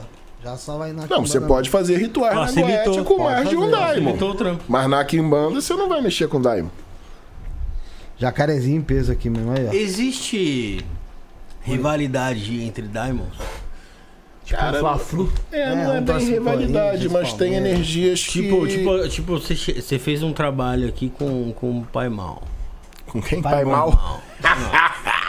Mano, Você melhor- fez aqui o, tra- o trabalho com ele lá, você fez um, um- Foi atendido. No próximo, você já, não, você já usou mamão. O pai mal é foda. Pai Mal foi foda, né? Pai mal. Eu fiquei imaginando. Eu fiquei imaginando o Michael Jackson. Ai, meu pai mal. É, cara. Assim, Ou pai bem ou pai bem. que não é aí, o pai aí bem. no próximo, aí Ah. no próximo você faz com o outro. Aí depois o, o pai mal lá vai falar assim, pô. Deixa ele completar, cara. tô falando Deixa pra ele o completar. Ele não. Ele pai não, ele, perdoe-o porque ele não sabe o que diz. Ele não vai chegar lá pra você e falar assim, ô Robinho, Não, mano, não pô, tem. você fez o trampo comigo tem. aqui agora, agora você tá no concorrente aí, pá. Não, não tem isso, não tem. Não tem essa, essa moralidade, não tem essa coisa.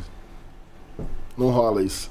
O que, o que pai mal Né? faz é Uma coisa que, uma coisa que tem é o seguinte: é, se você vai fazer, por exemplo, se você cultua Daimon e você vai fazer, sei lá, um altar para os seus Daimons, faça altares separados. Ah, vou cultuar os 72. Faça 72 altares, cada um no seu lugar bonitinho, porque É. vai dar merda.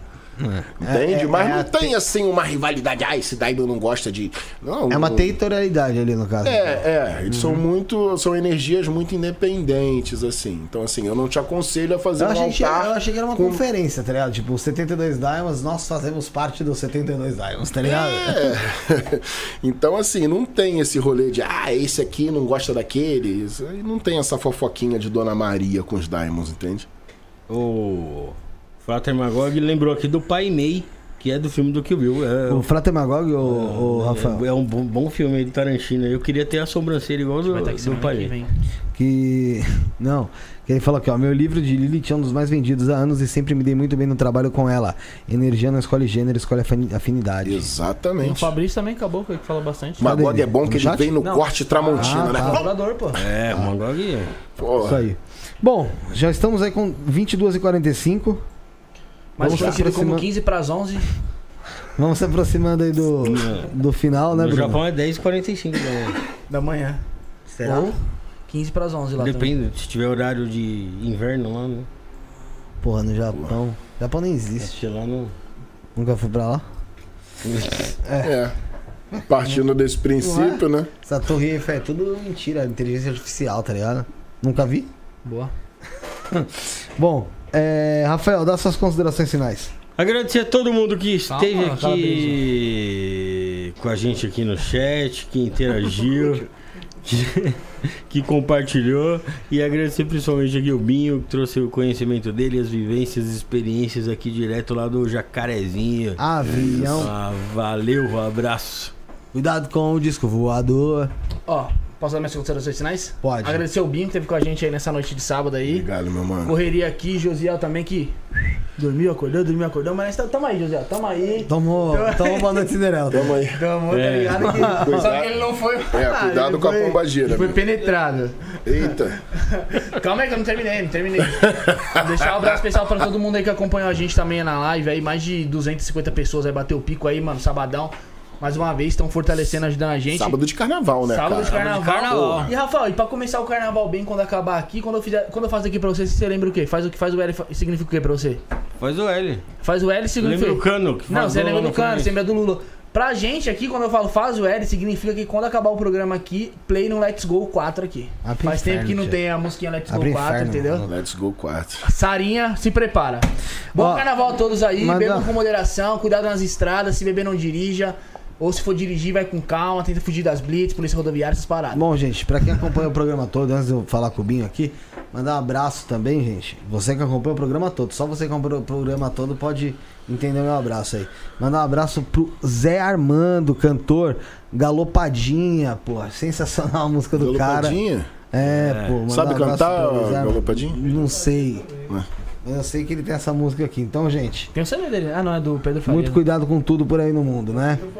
É bom sempre deixar esse recado pras pessoas. É, Tenham cuidado com o importante. mundo. Né? É, deixar um abraço aqui pro Magog. O pessoal tinha perguntado o que, que você achava do Magog. Porra, sensacional, sensacional. O Magog é fora de série. Ele é foda mesmo, cara. Ó, O pessoal falou que o Josiel é o anjo do Senhor. Puta merda, hein? Porra, mano. Nossa, então, meu filho. É, enfim. Tá louco.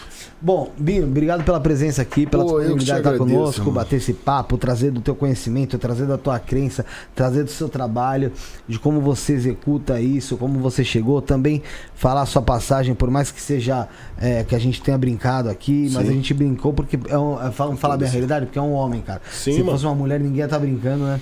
E isso a gente também tem que mudar, a gente também tem que ter, entendi- ter um entendimento que o homem também acaba sofrendo é, alguns tipos de abuso aí, e isso é muito sério, né? Muito, Muito, grave. muito, muito. É, Inclusive denunciem, tá? As pessoas aí no terreiro, na igreja, seja lá onde for, na sinagoga, Onde em for. qualquer lugar.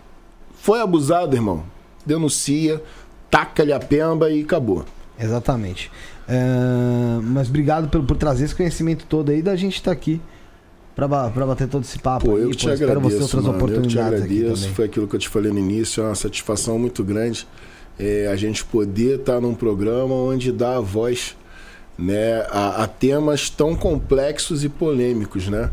É, queria deixar alguns abraços aqui, posso? À vontade. Savane Shakti, meu amor, minha vida, I love o Gustavo, o marido da Savane, ao Magog, ao Jorge Flores, ao Zazael Azul, ao Ian França, lá da Umbra Philacterium, a Papisa, quem mais? É tanta gente, né? Aos neófitos, adeptos do Templo de Lúcifer e Asmodai.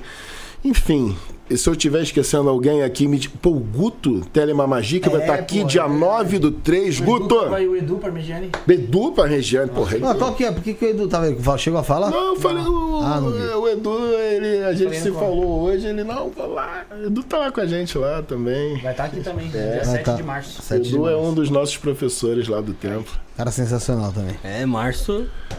Março promete, muita E, ó, gente.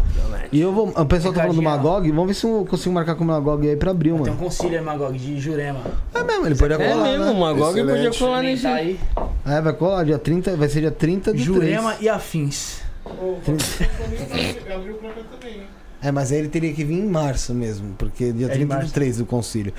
É, 30 Quem? do 3, o Fagundes. Ah, Fago. Ele É. vem. E legal, né? Legal das palavras também do, do Binho aí, que, que Sim. elogiou a gente aí pra gente também ser um canal que abre espaço pra todos Pô, falarem sim. sem, sem, sem, sem censura. E aí fica o recado pros haters, né, Felipe? Não gosta da gente, faz o que, ó? Se morde, se morde as costas, Tô caralho. brincando, não gosta da gente, cu. gente. Escreve aí. Mano, mano, tá não enchendo muito o saco já. É, Não. Não, eu exatamente acho isso. Só tava detonando o Rafael esses dias aí, mano. Acho bom, hoje, hoje Não gosto Viu? disso aí. De mim. Você já tava detonando você lá, você não viu não? Não. Ver.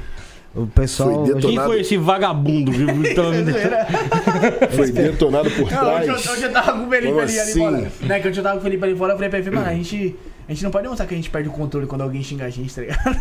aí o outro já começa a xingar, já tá... Ah, aí, você já perde, eu não perco, não, pô. Eu tô... Imagina! Ah, não, vai imagina. eu tô nem aí. O cara tá falando aqui sobre não sei o que, ele para pra xingar o cara que tá na live. Eu paro, Ele paro. para. Por falar em xingar na live, ninguém me xingou aí não hoje? Porra, não, mano. Por isso que eu tô falando, tá? Caraca, velho. Só hoje. Só... Acho que foi o único dia que ninguém me público- xingou nosso foi hoje. público é não, educado pra caralho, pô. Pô, né não? Com os outros. Não é com a não, gente, não é eles não. são. Eles odeiam a gente. Alguns não só. Pô, o É pessoal. que aqui, aqui, aqui tem ordem. Aqui. Não, eu, eu, eu assisto o programa, amigo. Você acha que eu não tô no comentário lá? Você tá doido? Tem uma galera que Não, mas firme. aí, mas aí é quando também. Tem vez que às vezes o pessoal tem razão pra caralho, né, mano? Pô, eu tô ansioso pro programa do Guto, cara, na hora, que o. Guto é fora de série, irmão. Vai ser da hora.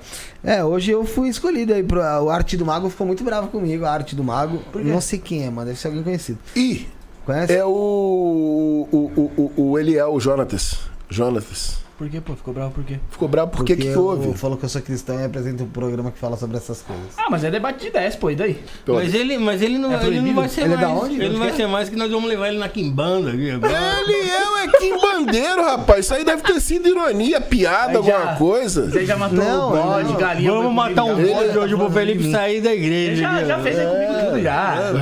Com sangue, já. Compilado. Já com... Pelado. Vai tomar no cu, hein, mano. Se fuder, Deus. É mentira? Pelado não fica com você, não. Pelado não fica com você, é não. minu, então. Não, nem seminu. Nós, Nem seminu. nós, cinco. Não, tava de calça, não. Vou falar esse bagulho de pelado. Hoje o Babalorixá Marcelo ali mandou uma hoje no Hotel Sinistra. O quê? O Marcelo? nosso Babalorixá ali, Marcelo de Exu ali. Pô, tô- a gente tava no quarto. Eu, Marcelo, minha esposa, né? Pegamos um quarto com três camas.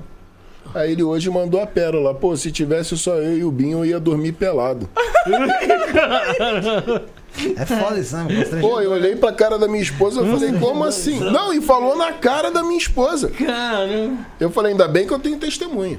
Ó, cuidado com o macarrão que ele tá fazendo. Vê lá, hein, mano. Se fizer a janta pra mim, Ô, vou Binho, revirar o olha, macarrão todo. olha esse ravioli maravilhoso. Come mais, come mais, filho. Come, come, come. Mas já, já tá me criticando ali, tá ao vivo. Falei, que se dane que tá ao vivo, vou contar tudo. Ninguém mandou me chamar. Vamos lá, É isso, Vai dar suas considerações finais aí. Ah, já dei minhas considerações finais. Ah, obrigado, Bim. Obrigado a todo mundo que acompanhou, todo mundo que tá Obrigado, conosco obrigado, aqui. obrigado. Sobe, sobe, sobe. Estaremos vol- de volta quarta-feira às 19h30. Com quem? Somos o início, o fim e o meio. Fomos. Com quem? Fala com quem?